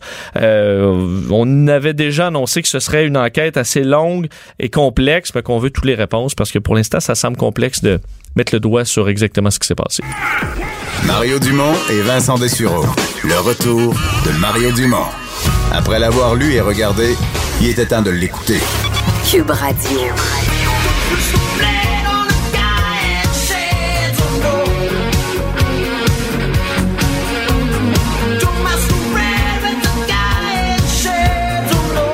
Corey Hart, ça, je peux vous dire que c'est euh, mon adolescence. euh, si on en parle aujourd'hui, c'est que le chanteur, euh, auteur-compositeur aussi, sera intronisé euh, au Panthéon de la musique du Canada. Ça va se passer le 17 mars prochain. Toi, écoutez-tu ça? C'est-tu dans, c'est dans tes années? Ben oui, vraiment. J'ai eu les cheveux comme Corey Hart. Là. Entre, mettons, la fin À la fin de ma secondaire 2, là, je me Ouais. suis fait spiker avec du gel Ouais. et tout ça. T'as eu ça? Ah, c'est de l'ouvrage parce que Il me semble que, je veux Mais dire. au début, là, tu vois, j'avais, avant ça, j'avais les cheveux, j'avais cheveux normaux, là, séparés dans le milieu comme un kid, pis tout ça. Mais ça veut pas tenir au début. Tu comprends? Quand tu les as jamais eu spikés, là, ils retombent tout le temps, là. Tu Ouais, j'ai- connu ça aussi. C'est de l'entretien, c'est l'enfer, là. Sauf que je veux dire, le, le- mettons, le Québec, on t'a connu assez jeune et t'avais pas l'air avec beaucoup de pics puis de gel. là. Oh, ouais, là, il te manquait un autre bout entre les deux, là. Parce que là, après ça, Corey Hart, ça va, parce que c'était plus dans le métal, j'avais les cheveux longs, là. Ah ouais? Ouais, tu connais pas tout, là. Non, non. T'es jeune, Une Vincent. Euh, Ben, sa dernière tournée, 1986, euh, donc euh, ça fait quand même un bout de ouais, temps. là, j'avais 16 ans. Je te dis, là, j'ai l'âge du vieux bateau qu'ils viennent d'acheter. Stéphane Plante, producteur de contenu et journaliste à Disque Dur, salut. Salut Mario. Toi-même, un, peu plus jeune que moi, mais un fan Oui. de Corey Hart quand même. Oui, j'ai fait des lip sync euh, en sixième année, secondaire 1. J'étais un fan. Moi aussi, euh, j'ai essayé de, de, de faire prendre mes cheveux. Et effectivement, c'est très difficile de faire tenir des cheveux raides comme les miens. Mais euh, d'ailleurs, Mais- j'aimerais une photo de, de, de ça, Mario, Et éventuellement. ça se trouve, c'est sûr. Ça se trouve, c'est Ça ça. se trouve, c'est sûr. Euh, Corey Hart, euh, d'abord, là, tout est un vrai, vrai, vrai mélomane. C'est-tu de la bonne musique, Corey Hart, ou c'est... C'est de la bonne pop. Oui. Sin- Sincèrement, c'est bien réalisé. Euh, c'est un passionné. D'ailleurs, après sa carrière, lui s'est investi en studio. Il a travaillé avec d'autres. Et puis, euh, tu sais, ça, ça a l'air de la pop très 80, mais lui, il a essayé de se renouveler. Ça a été difficile. Les gens l'associent beaucoup, beaucoup avec ses hits de la première heure. C'est normal. C'était une belle époque euh, pour la pop au Québec. Man Without Hats. Euh, il y avait, même à la fin des années 80, on a eu Rock Voisine, Les Bébés, tout ça. Corey Hart était là un peu avant, mais il y a beaucoup d'artistes qui ont profité un peu de la popularité de Corey Hart parce qu'il a mis la, pop du Québec, euh, il a même fait sortir la pop du Québec ailleurs parce qu'il a été, quand il a fait sa reprise d'Elvis, il a été numéro 24 au Billboard, Can't Help Falling in Love. Donc c'est quand même quelqu'un qui été connu en dehors du Québec. Et c'est vraiment un Montréalais, là. C'est pas- un Montréalais d'origine, Il est né à Montréal. Il est né à Montréal et puis euh, ben, c'est ça, il, il a fait carrière ici, mais il était connu partout au Canada. là. Quand même, il, il a remporté plusieurs prix en nomination, souvent dans les Grammys. euh, Ça a-tu pas- débordé du Canada? Un peu, mais il est pas connu comme Brian Adams, admettons, une grosse carrière comme Brian Adams. Brian Adams est connu partout aux États-Unis, là. Ah oui, puis même, je dirais, partout dans, le le monde, monde, ouais. des grandes collaborations. Euh, mais il a quand même écrit un album, euh, ben, pas toutes les chansons, mais pour Céline Dion dans les années 90. Donc, sa renommée, euh, non seulement dans le grand public, mais chez les musiciens, chez les musiciens de, de studio, est reconnue quand même. Mais en même temps, il a fait. euh, je veux dire, il a fait euh, des choix de vie, là, sans qu'il s'est retiré. Oui, oui, Euh, son histoire est connue sur une île aux Bahamas Voilà. avec Julie. Je veux dire, quand tu fais ça, c'est que avec des, ils ont eu des enfants. Il y avait un choix, mais ils ont eu de gros revenus basés sur des énormes succès jeunes, puis ils en ont profité avec des choix de vie, là, des, Oui, oui, des choix euh, personnels. puis, je veux dire, euh, je suis pas sûr que j'aurais pas fait ça si j'avais eu ces moyens. Là. C'est- Ben, il a- ont été. euh, C'est enviable, là. Ben absolument. Si on me permet l'expression euh, business wise, il, a bien su. euh, C'était pas. On, on lui a pas connu des frasques où il a tout dépensé, qui, est- qui est parti en cure et tout ça. Donc il a bien géré ses, ses affaires et il a finalement réussi à vivre de sa musique tout en faisant ce qu'il aimait. Euh, parce que même s'il a pas reconnu euh, la même popularité que les deux ou trois premiers albums, il fait ce qu'il aime. Dans, dans les années 90, il a collaboré avec des gens qu'il aimait. Et en 2000, c'est là qu'il a décidé de se retirer pour élever sa famille. Et euh, Mais là, il va refaire une tournée là, il refait une tournée. C'est au ça. Canada. Mais là, ça va être fou. Là. Là, là, ça- Oui, absolument. Ça va être des vieux comme nous autres qui vont. Ben, ça devrait. Mais même peut-être des, des plus jeunes. Des fois, les, les plus jeunes redécouvrent. euh, Ouais. J'en parlais euh, ce matin. Les, les plus jeunes redécouvrent des chansons des années 80 comme Toto, Journey. Et là, Corey Hart pourrait faire partie de ça. Il pourrait profiter de ça si ce n'est déjà fait. Là. Il, ses hits, ils tournent encore dans des soirées karaoké. Donc, euh, oui, ça devrait être euh, toute une, tournée pour euh, Corey Hart qui va faire vraiment le coast to coast. Il va commencer à Saint John, ça va finir à Vancouver. Ouais. Euh, par- ben, parlons de euh, cette euh, intronisation, le panthéon de la. C'est-tu gros, le panthéon de la musique du Canada? C'est-tu respectable? C'est quand même respectable. C'est sûr que bon, c'est c'est on va se le dire, c'est pas comparable au Rock and Roll Hall of Fame peut-être américain qui est tellement énorme, mais quand même il y y a eu les artistes intronisés. On pense à Neil Young, Leonard Cohen, Rush, Luc Plamondon. Luc Plamondon même. a reçu en 99 euh, cet honneur. Euh, Tom. C'est un par année? Comment ça marche? Ouais, c'est un par, année. Par comparativement au Rock and Roll Hall of Fame où là c'est cinq artistes, là c'est un par année et pendant la cérémonie des Juno, on remet ça et on, on souligne à grands traits les grands moments de la carrière euh, donc de l'artiste intronisé. Donc, c'est un hommage qu'il va y avoir au Juno qui, qui accompagne l'arrivée au Panthéon. Est-ce que lui-même va, va chanter? Va... Ah, sûrement il va chanter, il va être présent parce que il- les autres vont chanter ses chansons. J'en si je me fie aux éditions précédentes des Juno, Bruno, il va sûrement avoir un hommage, mais je serais étonné qu'il chante pas parce que c'est sa grosse année, c'est son gros retour, parce qu'il y a un mini-album, et d'ailleurs, on va écouter un extrait de son mini-album qui va sortir au mois de mai, mais cette chanson est sortie en décembre, ça s'appelle Another December.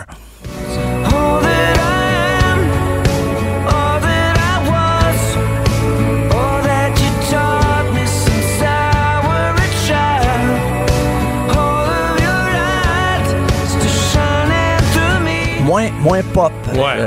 Mais il y a une façon de chanter unique, hein? Oh oui, dans son phrasé, la façon de prononcer même, ça y appartient. là. Et il, il est revenu à un son plus acoustique un peu. Il a délaissé les machines. D'ailleurs, j'ai, je lisais une entrevue. Il n'est pas de ceux qui disent ah la musique était meilleure dans les années 80. Même même si lui était très populaire, très connu dans les années 80, il refuse de dire ça. Il dit qu'il y a encore de la bonne musique qui se fait, puis les approches sont différentes, c'est tout. C'est je trouve que c'est une belle preuve d'humilité là. Il fait pas il est pas nostalgique de dire que la musique était juste bonne dans les années 80 quand il y a eu du succès. Ouais. Est-ce qu'il pourrait. euh, Parce que là, il va faire sa tournée. Mettons, Ouais. que, mettons que ça marche fort, fort, fort. Là. C'est-tu pensable de se réinventer au point de refaire un album qui sonne, euh, qui sonne 2020, mettons? puis Ouais. Ben, moi, je pense que il y a ça quelque part dans sa tête. Parce que là, c'est un mini-album de cinq chansons qui va sortir au mois de mai. Mais je pense que c'est juste pour tâter le pouls, voir si les gens sont prêts à accueillir ces nouvelles chansons-là. Parce que c'est ça qui est difficile. Quand les artistes font des retours, le public, bien sûr, vont demander les vieux hits. Mais c'est des créateurs, ces gens-là. C'est des auteurs, compositeurs, interprètes. Ils Mais ont tu sais que moi, j'ai honte des fois. T'as dit pas honte. Non, mais. T'as honte, Non, dans des choses, c'est-à-dire que. Un, un- un groupe, là, parce que écoute, je vais principalement voir des vieux groupes, beaucoup voir de vieux groupes, à part Imagine Dragons, que j'ai Oh. jamais raté. Mais, euh, tu sais, t'es, pogné entre. Ils ont fait du nouveau matériel, puis de dire. Hey, je suis un vieux cave, moi, là, tu sais.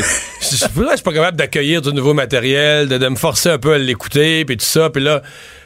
Puis là, à un moment donné, mettons qu'ils en font trois de suite, là, des, de leur nouvel album, puis tout ça. Puis là, à un moment donné, tu dis, voyons, ils vont-tu faire leur vieux hit? Oh oui. Ils vont-tu faire leur vieux hit, que le show soit le fun, C'est que... ça, on les attend, on les attend ces chansons-là parce que souvent on a des souvenirs associés à chaque chanson puis j'imagine que ça va être le cas pour Corey Hart aussi là, quand il- les gens vont attendre. Je pense pas qu'il va faire un rappel avec ses nouvelles chansons, il va faire un rappel avec une chanson que tout le monde va Fait attendre. que les nouvelles chansons, t'es mets entre la troisième puis la huitième, tes Oui, c'est ça. T'es mets subtilement après. euh, au, au pire, tu la présentes comme étant justement pour que le public soit capable de s'y attendre, là, pas les, euh, les surprendre avec une chanson qu'ils connaissent pas encore.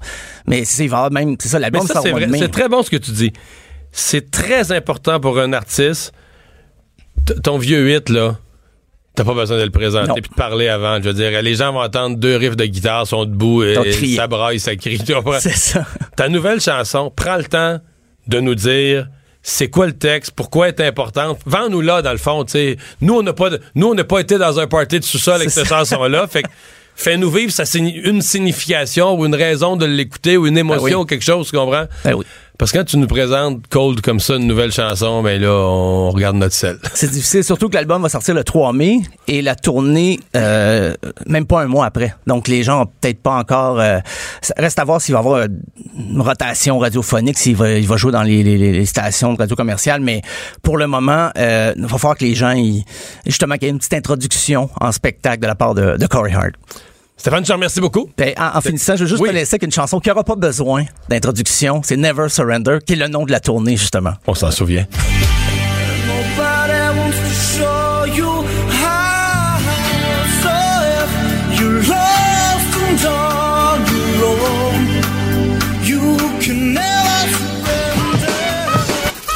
Mario Dumont. Il s'intéresse aux vraies préoccupations des Québécois. La santé, la politique, l'économie. Jusqu'à 17. Le retour de Mario Dumont. La politique autrement dite. On est avec Emmanuel Latraverse. Bonjour. Bonjour. En studio avec nous aujourd'hui. Ben oui, ben parce que là, tu vas être en chemin après ça, direction Sherbrooke. Sherbrooke. Ouais, puis on va en parler tout à l'heure d'ailleurs de cette rencontre du, du cabinet de M. Trudeau. Mais avant, je pense que s'il y a une chose qu'on n'aurait pas imaginé, c'est celle-là, qu'un candidat ou qu'une candidate de M. Trudeau doivent euh, se retirer parce qu'on la juge raciste dans ses propos ou actions? Oui, non, vraiment, celle-là, c'est, je pense que c'est le pire cauchemar de tous les partis politiques qui jouent un peu avec le feu, il faut le dire, avec cette idée que dans des circonscriptions, il y a des grosses communautés culturelles. On veut toujours aller chercher, ou on essaie d'aller chercher euh, un candidat qui vient de cette communauté-là. On le voit beaucoup dans les banlieues. Euh, et donc, là, ben, il est arrivé, peut-être c'est écrit dans le ciel, ça arrivera un jour. Ça se passe où? À Burnaby, la fameuse euh, euh, élection partielle dont on parle tant, où se présente le chef du NPD, Jack Meeting, qui est un Ontarien. Alors, lui, il fait Et, et des... j'ai lu que c'est le comté le plus multiculturel du Canada. Là. Il y en a quand même beaucoup des comtés multiculturels en banlieue de Toronto et de Vancouver. Mais ça me surprendrait pas. Je, je vais, je Ça serait vous- le plus, dit-on, en termes de minorité visible. Il y a une époque où je connaissais toutes ces statistiques-là par cœur. Elle est passée, malheureusement, mais je vais vous croire sur Non, parole. mais j'ai lu ça ce matin. Là. Moi, mes beaux-parents habitent là-bas. C'est très, très, très, très, très multiculturel. Ça, c'est certain. Il y a une grosse communauté chinoise, etc. Monsieur Singh lui fait déjà doit déjà surmonter le fait qu'il est un Ontarien, qui est pas du coin. C'est un candidat parachuté. Mais là, Karen Wang, qui était comme vantée comme la super candidate libérale, celle qui avait des chances de le défaire, faut-il le dire, dans un message sur un média social euh, chinois, a dit que si on peut augmenter le taux de participation, comme seule candidate chinoise, je peux recueillir 16 000 voix. Je vais donc facilement gagner la partielle. D'ailleurs, mon opposant, Jack Meeting, est d'origine indienne. Dans là, on sait qu'auprès des Chinois, un Indien, c'est pas toujours apprécié. là. Tu sais, Il y a, y a- il y a une, une certaine rivalité entre les deux pays. là. Il y a peut-être, mais au-delà de ça, là, je veux dire, c'est, c'est, c'est impensable qu'au Canada, un politicien ose aller jouer là-dessus en disant votez pour moi parce que euh, ils le disent à voix haute. Je pense que c'est là qu'il y a un problème. Donc beaucoup d'indignation, ça met le gouvernement Trudeau dans l'embarras. Ça a quand même pris 15 heures hein, pour qu'on décide finalement euh, de la Parce que ça a été démissionner. diffusé hier soir. Ça a été diffusé hier soir, c'est sorti dans le journal de Toronto Star. Ça fait le tour du Canada, très certainement. Et pour M. Trudeau, qui est en valeur des, en faveur des valeurs d'inclusion, etc., ça va totalement à l'encontre de son message. C'est un appel au vote ethnique. En d'autres termes, tu Non, dis aux- je pense qu'il faut le dire Il carrément. faut l'appeler comme ça. Tu dis aux gens, gars, vous êtes chinois, votez pour moi. Puis en passant, l'autre, c'est un, un Indien. Non, non, mais c'est jouer la carte de la politique ethnique de la manière la plus, la plus au ras des pâquerettes, la plus basse, euh, la plus, c'est, raciste, là, carrément. Surtout quand on fait pas juste en appeler aux Chinois de voter pour, euh, pour elle parce qu'elle est chinoise, mais on dit, et en passant, mon opposant, c'est un Indien. Tu sais, genre, votez pas pour le monsieur brun euh, qui, qui, qui est mon concurrent. C'est, c'est raciste et il y avait aucune façon pour le gouvernement Trudeau de, de, de défendre ça. Donc, pour M. Singh, qui a encaissé les tuiles, les mauvaises nouvelles euh, depuis vraiment Mais- euh, mais- des mois. c'est comme un petit, un petit... un petit répit. Non, mais c'est ce qui rend, euh, c'est probablement pour ça qu'on on aime ça en parler, mais c'est ce qui rend la politique fascinante parce que dimanche, Jack Metzing se présente dans une émission euh, populaire au Canada anglais de, de- de politique, le Question Period, et se ridiculise. Vous direz, incapable de répondre à une question. C'est un des plus grands malaises que j'ai vu à la Ah oui, télévision euh, depuis longtemps en, politique en fait, fédérale. Quand t'arrives au point où t'es tellement pas au courant du sujet, où l'intervieweur explique ce qui s'est passé dans la semaine pour que tu puisses peut-être répondre à la question, mais il Oui, t'explique. mais c'est pas comme s'il lui parlait euh, du cas euh, du de la de la rainette verte euh, qu'il faut sauver d'un développement dans une banlieue de Montréal. là.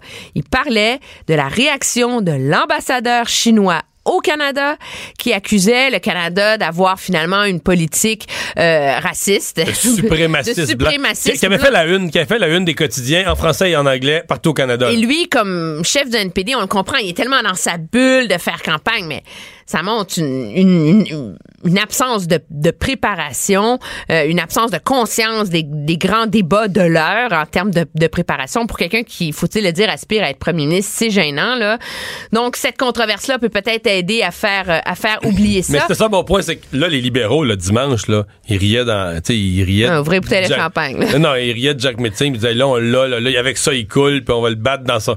Puis là, tout à coup, 48 heures après, ils ont plus de candidate. Non, ils ont plus de Ils repartent à zéro. ils repartent à zéro. c'est quand même assez, euh, assez surréel. On va voir comment la course va aller. Vous savez, le, le NPD moi, je pense, je cacherai pas 100 pièces, mais je pense objectivement qu'il risque probablement de gagner. Le NPD met la gomme pour s'assurer euh, qu'il survive à ce vote-là, à tel point qu'on a annulé euh, ce qui devait être le caucus de préparation. Tu sais, avant la, la rentrée parlementaire, il y a toujours un caucus, etc. Mais là, les, le NPD est déchiré en deux grosses partielles. Outremont, où ils n'ont pas les moyens de mettre toutes les ressources qu'ils avaient mis à l'époque pour faire élire M. Molker la première Mais ils fois. n'ont pas de chance de toute façon. Là. Mais là, tu veux quand même faire un score honorable. là. Et, euh, et Burnaby, où il faut faire élire le chef. Alors, on a décidé de, de dégager les ressources. Tout le monde est en Colombie-Britannique. L'opération jusqu'au 25 février, c'est de faire élire, euh, le chef, s'assurer que ce côté-là, ça soit réglé. Parce que sinon, c'est une crise politique monumentale là, dans laquelle euh, s'embarque l'NPD. Euh, le cabinet Trudeau, donc, euh, ben, ils sont déjà à Sherbrooke aujourd'hui. J'ai vu plusieurs ministres qui faisaient Non, des. ça fait deux jours que ça roule. Là, hein, ils, faisaient- ils font des annonces puis tout ça. Les clubs de motoneige, en tout cas, sont bien, bien, bien Ah oui. chanceux en ce moment. Là, il y en avait hier, il y en a aujourd'hui. Les ministres donnent de l'argent à des clubs de motoneige. C'est à Ah ça que ça sert être ministre. Ah, j'ai pas vu ça. C'est cute, hein? Une subvention à un club de motoneige? Oui, c'est Pablo Rodriguez qui donne ça aujourd'hui. Puis c'est un autre base? ministre. Pour faire quoi? Qu'est-ce qu'ils font de spécial avec ça? ça? Ça peut pas, non? Je suis pas donné. J'ai la- pas- T'as pas lu le communiqué? Là, là, jusque- là, c'est, là, c'est moi là, qui a pas de réponse. Là, j'ai mon moment T'as Jack Meeting. t'as pas lu, pas lu le communiqué. Mais il y a vraiment eu d'argent des clubs de motoneige. Oui, hier et aujourd'hui. Faut que j'analyse ça quand même. J'avais pas, pas vu passer. On mais je te promets, demain, à ton émission, Étienne, je vais avoir toutes les On va parler motoneige, mais euh, ça sera pas le plus gros sujet qu'ils vont aborder Non, en, non, caucus- quand même. part, pas en caucus, en conseil des ministres. C'est en conseil des ministres. Techniquement, les retraites du cabinet, c'est une occasion d'une part pour, je pense, pour le cabinet de voyager, là, tu sais, d'aller s'imprégner d'une région, etc. On sillonne le, le pays. Il y a deux, il y a deux gros items à l'agenda. C'est sûr, il y a la préparation de la prochaine année électorale, comment euh, mettre les ressources au bon endroit, c'est quoi le message qu'on veut véhiculer, etc., etc., etc. Et par ailleurs, il y a aussi toute la question des affaires étrangères, où euh, dès ce soir, les ambassadeurs, M. McNaughton, l'ambassadeur américain, M. Dion, l'ambassadeur de l'Union européenne, l'ambassadeur chinois sont là pour essayer de dresser un grand portrait là, des, des défis du Canada sur la scène internationale dans cette année électorale. Ça, je La pense pas qu'il l'aurait vu. Là. Je pense pas qu'il aurait pensé que les affaires étrangères, en début d'année électorale, seraient en état de crise comme ça l'est. là.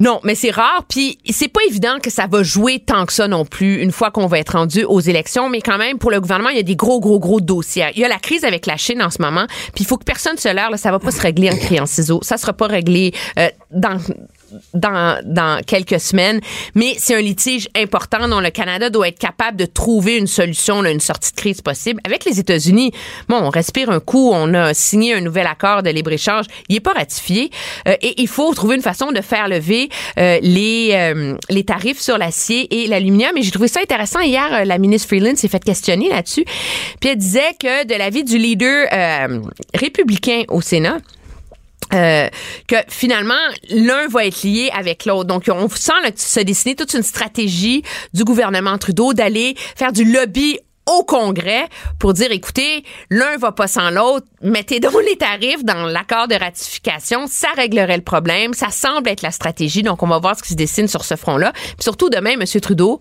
qui rencontre une quatrième face à face avec François Legault. C'est vraiment beaucoup, là. Ouais, c'est beaucoup. Quatre rencontres en tête à tête, quoi, en cinq, quatre, quatre, cinq mois, quatre mois et demi. Oui, non, mais il y a beaucoup de dossiers, puis la réélection des libéraux passe par ici. Je pense que c'est un gouvernement Trudeau qui veut trouver une façon de s'entendre avec ce gouvernement-là, qui est aussi une nouvelle bébite. Hein. Il, faut, le dire, la, la coalition Av- Avenir Québec, comment est-ce qu'on est qu'on approche la- leur nationalisme, leurs revendications?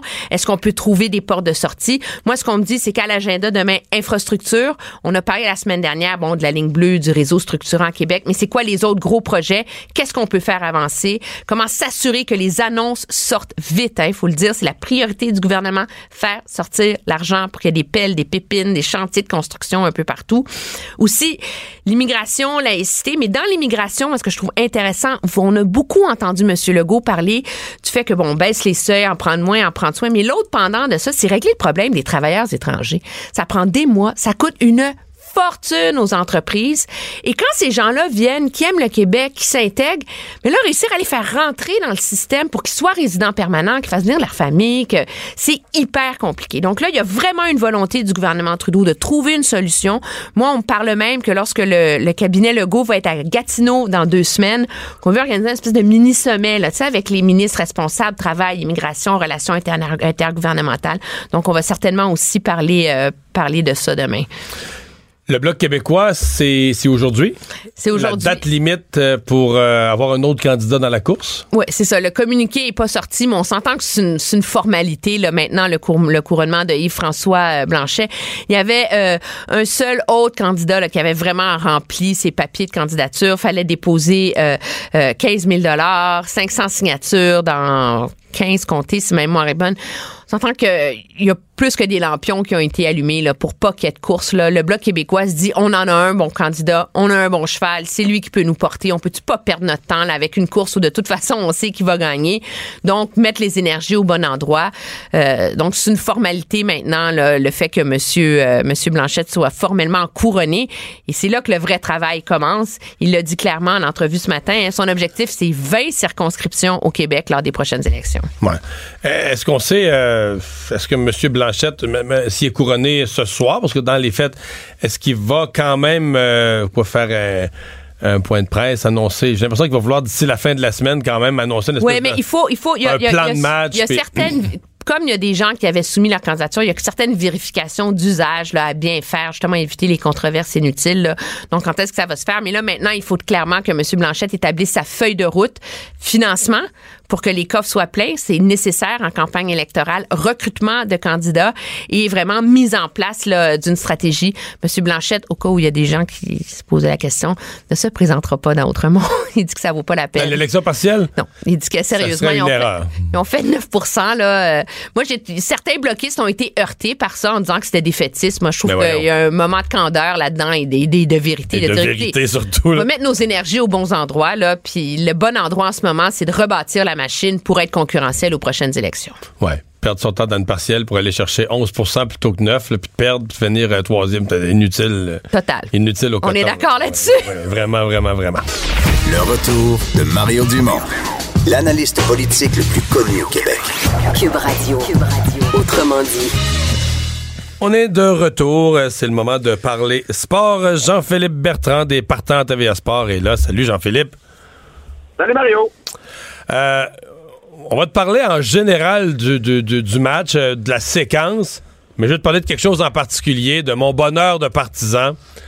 Samedi soir, contre les Bruins, et hier soir encore plus.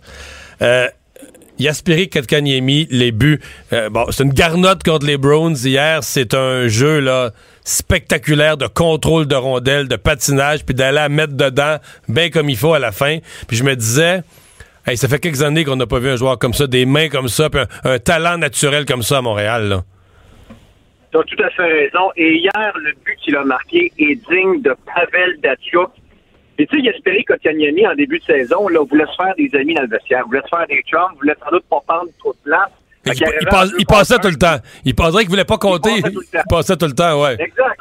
Exact. Alors, ça, c'est, ça, c'est typique d'un- jeune homme, tu sais, qui, arrive, qui est intimidé un peu par l'ampleur de la situation, l'ampleur de la chose. Là, il se dit, oh, ben, je suis en deux contre un avec un vétéran, je vais, m'assurer de donner la rondelle. Là, il commence à avoir un peu plus confiance en lui et il se met à tirer. Ou il se met à foncer au filet. Il prend des chances. Il est, vraiment en train de gagner en confiance. On a vu son boulet de canon, euh, comme tu l'as mentionné, lors du match euh, du week-end. Hier, il est allé d'une pièce de jeu spectaculaire. Hier, ça a été la soirée des, euh, des Finlandais, Mario. Là, Ouais. Que- Non, mais excuse, mais que- là-dessus, là-dessus, là, c'est parce qu'à la fin, là, oui, on veut que notre équipe gagne, ça, mais c'est pour ça qu'on regarde le hockey, là. Tu sais, on dit, on veut que les gars travaillent fort, ben oui, tu des buts de grinder, à un moment donné, les gars sont courageux, ils vont au filet, puis là, ils poussent, puis tu sais, des buts qui pourraient être comptés avec une pelle à neige, là, une gratte, là, que tu pousses, puis à un moment donné, ça finit par rentrer, puis je respecte ça, là, tu sais, mais pourquoi on aime le hockey, pourquoi on regarde le hockey, pourquoi... Tu sais, quand t'en as un de temps en temps, un joueur aussi talentueux, le but de, de Kotkaniemi hier soir, là, tu sais, il veut, veut pas, tu te dis, tabarouette, là, c'est le fun. T'es- Toi, comme partisan, je suis vraiment content d'avoir vu ça. Puis c'est- Tu sais, si j'avais été dans le Centre Bell hier, je vais une couple de fois par année. Si j'avais été là, là, j'aurais été debout, j'aurais capoté. je viens d'assister. Je viens d'assister à du vrai beau hockey, là, tu sais. Écoute, pas, euh, le but de Kotkaniemi hier est certainement le but de l'année chez le Canadien, le plus beau but qu'on a marqué chez le tricolore. Et à, à celui-ci, je voudrais parler également de Max Domi, parce que Max Domi a mis un terme à une dizaine de 17 rencontres sans avoir marqué. Et euh, il a la mèche courte, comme tu le sais. Il a marqué, il a fait his bat avec Dadonov un peu plus tard dans le match. J'écoutais dans les gradins, là, dans les hauteurs du Centre Bell, là, puis j'entendais le monde crier « Domi, Domi, Domi ». Ça fait tellement longtemps qu'on n'a pas entendu les partisans prendre un gars en adoption, puis l'aimer, puis l'apprécier, que je me suis dit, on, ça y est, on vient de trouver le remplaçant de Piquet Souban. Puis quand je dis ça, je parle pas de, de sur la patinoire, là, ce sont deux joueurs au style complètement différent, puis un, un est attaquant, l'autre est défenseur, là, pas besoin de pas besoin de rentrer là-dedans. Mais c'est le nouveau pur sang du Canadien. C'est un c'est un pur sang qu'il faut retenir parce qu'il y a bien des émotions en dedans de lui. Eh mais boy. enfin, un, enfin, un joueur émotif qui carbure à l'adrénaline, qui carbure au marché de Montréal, qui aime ça, qui embrasse ça, et qui lève le spectacle, et qui met de l'émotion enfin. C'est pas, c'est pas un comptable au bas brun, là. C'est un gars qui aime ça, qui, qui, qui vit pour cette passion-là. C'est, euh, c'est bien excitant ce qu'on, ce qu'on voit par les temps qui courent, bien évidemment, pourvu que ça dure. Ceci dit, si on pense à hockey, trois victoires de suite. Oui, trois victoires de suite. Euh, le seul, ça dépend comment tu vois le verre, là, à moitié vide ou à moitié plein. On accorde pas mal de tirs, par contre, à l'adversaire. Là, 40, euh, 43 face aux a deux soirs. Et, euh, écoute, 53 hier face aux Panthers de la Floride. Une chance que Antti Niemi était là. 52 arrêts. C'est un record d'équipe à domicile. C'est un nouveau record. Jamais un gardien de but n'avait réalisé 52 arrêts, soit au Forum de Montréal ou soit au Centre Bell. Alors, nouveau record pour celui-ci. Alors, les, les, les succès qui se poursuivent. Puis Mario, là, en début de saison, quand on a commencé à collaborer, toi et moi, on se parlait des Leafs de Toronto, puis on les voit euh, peut-être en finale de la Coupe Stanley, là, ou certainement le Lightning de Tampa Bay aussi. Écoute, le Canadien, là, on est quoi? On est le 16 janvier, là? Le Canadien est à un point des Maple Leafs de Toronto. tu vas Ouais, me dire que les hein. Leafs sont trois. Tu vas me dire que les Leafs ont, ont trois matchs en main, là, je suis d'accord avec toi, là. Mais ils sont à un point de Mike Babcock, de Austin Matthews, de Mitch Marner, John Tavares et, compli- et compagnie, là. Un point. Pas des blagues, là. Ouais. Hey Jean-Philippe, faut que je me confesse, puis je sais que t'es un, un gars foncièrement bon, que tu m'humilieras pas sur la place publique, là. Mais Jordy Ben, Jordy Ben s'est replacé, là. Ah, ah, ah, oui, oui, euh, oui, Jordy. Jordy pas plus- Honnêtement, je pense qu'on on, on commence à avoir une certaine stabilité à la brigade défensive. Avec Mété, là, qui d'ailleurs a fait marquer. Écoute, ça fait 84 matchs qu'il dispute sans un but pour le jeune Victor Mété. Hier, il est et proche. Il y a eu des beaux flashs. Ça va bien avec chez Weber. Deuxième paire en arrière, ça va bien avec Jeff Petrie, qui est une valeur sûre depuis le, depuis le début de l'année. Et troisième paire, là, hier, c'était Konak puis, euh, puis Jordy Ben. Mais là, ils, ils font la job. Euh, c'est difficile de, de, critiquer. Euh, honnêtement, puis, on dit ça, on dit ça, c'est un peu ironique parce qu'ils ont accordé 53 lancés. Ouais. Mais de- des 53 lancés, il y en a seulement 10 qui sont venus de l'enclave.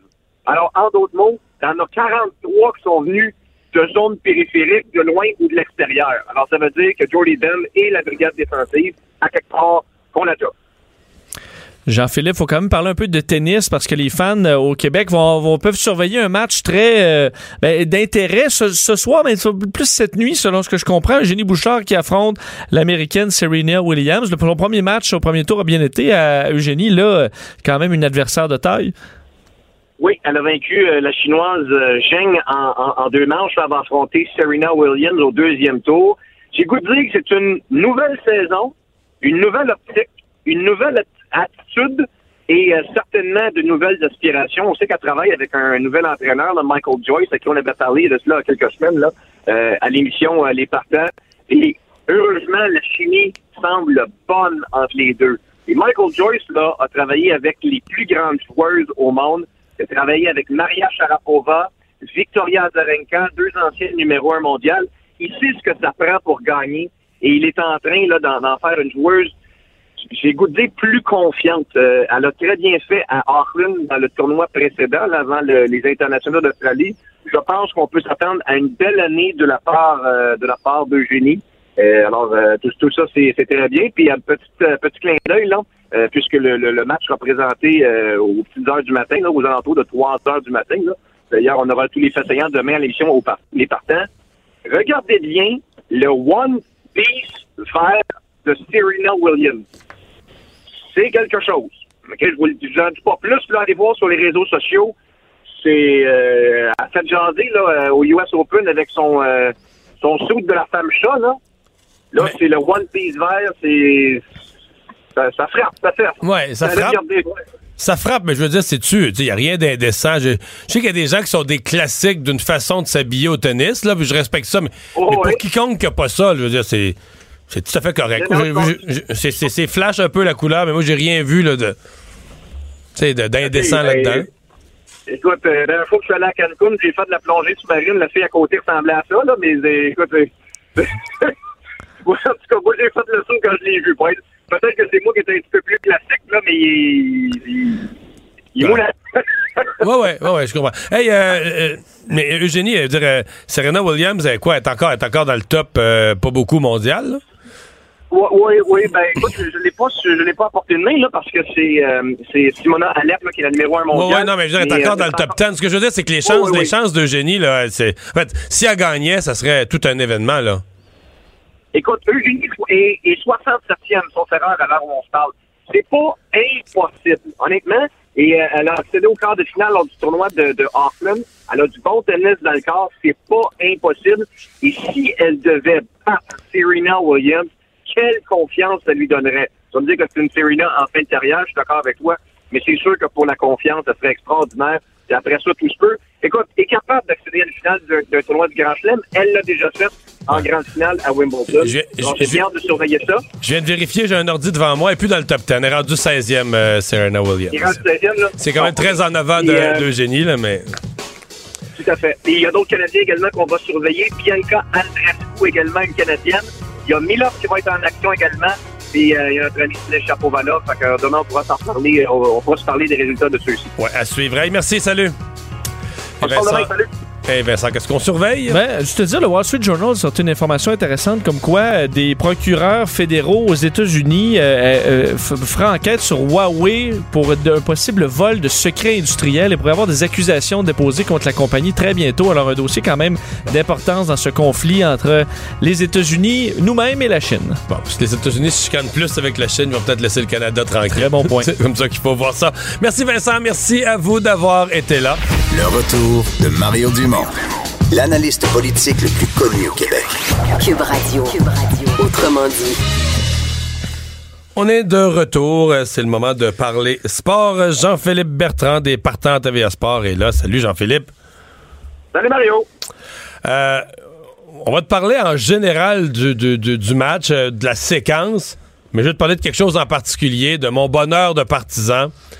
Samedi soir, contre les Bruins, et hier soir encore plus. Euh, Yaspiri Kotkaniemi, les buts.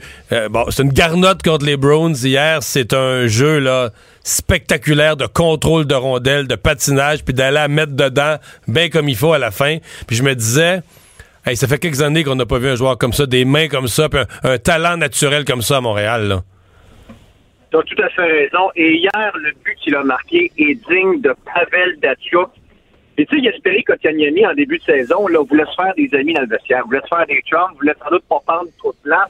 Il, il passe- il passait tout le temps. Il pensait qu'il voulait pas compter. passait tout le temps. Il passait tout le temps, ouais. Exact. Exact. Alors, ça, c'est, ça, c'est typique d'un, jeune homme, tu sais, qui, qui arrive, qui est intimidé un peu par l'ampleur de la situation, l'ampleur de la chose. Là, il dit, ah ben, je suis en deux contre avec un vétéran, mais je vais je vais m'assurer de tirer la rondelle. Là, il commence à avoir un peu plus confiance en lui il se met à tirer. Ou il se met à foncer au filet. Il prend des chances. Il est, vraiment en train de gagner en confiance. On a vu son boulet de canon, euh, comme tu l'as mentionné, lors du match euh, du week-end. Hier, il est allé d'une pièce de jeu spectaculaire. Là, ça a été la soirée des, euh, des Finlandais, Mario. Là, Ouais. Que- Non, mais excuse, mais que- là-dessus, là-dessus, là, c'est parce qu'à la fin, là, sais, oui, on veut que notre équipe gagne, ça, mais c'est pour ça qu'on regarde le hockey, là. Tu sais, on dit on veut que les gars travaillent fort, ben oui, tu sais, des buts de grinder, à un moment donné, les gars sont courageux, ils vont au filet, puis là, ils poussent, puis tu sais, des buts qui pourraient être comptés avec une pelle à neige, là, une gratte, là, que tu pousses, puis à un moment donné, ça finit par rentrer, puis je respecte ça, là, tu sais, mais pourquoi on aime le hockey, pourquoi on regarde le hockey, pourquoi... Tu sais, quand t'en as un de temps en temps, un joueur aussi talentueux, le but de, de Kotkaniemi hier soir, là, tu sais, veut, veut pas, tu te dis, tabarouette, là, c'est le fun. Tu vois, comme partisan, je suis vraiment content d'avoir vu ça. Pis si j'avais été dans le Centre Bell hier, je vais une couple de fois par année, si j'avais été là, là, j'aurais été debout, j'aurais capoté, je viens d'assister, je viens d'assister à du vrai beau hockey, là, tu sais. Écoute, pas, euh, le but de Kotkaniemi hier est certainement le but de l'année chez le Canadien, le plus beau but qu'on a marqué chez le Tricolore.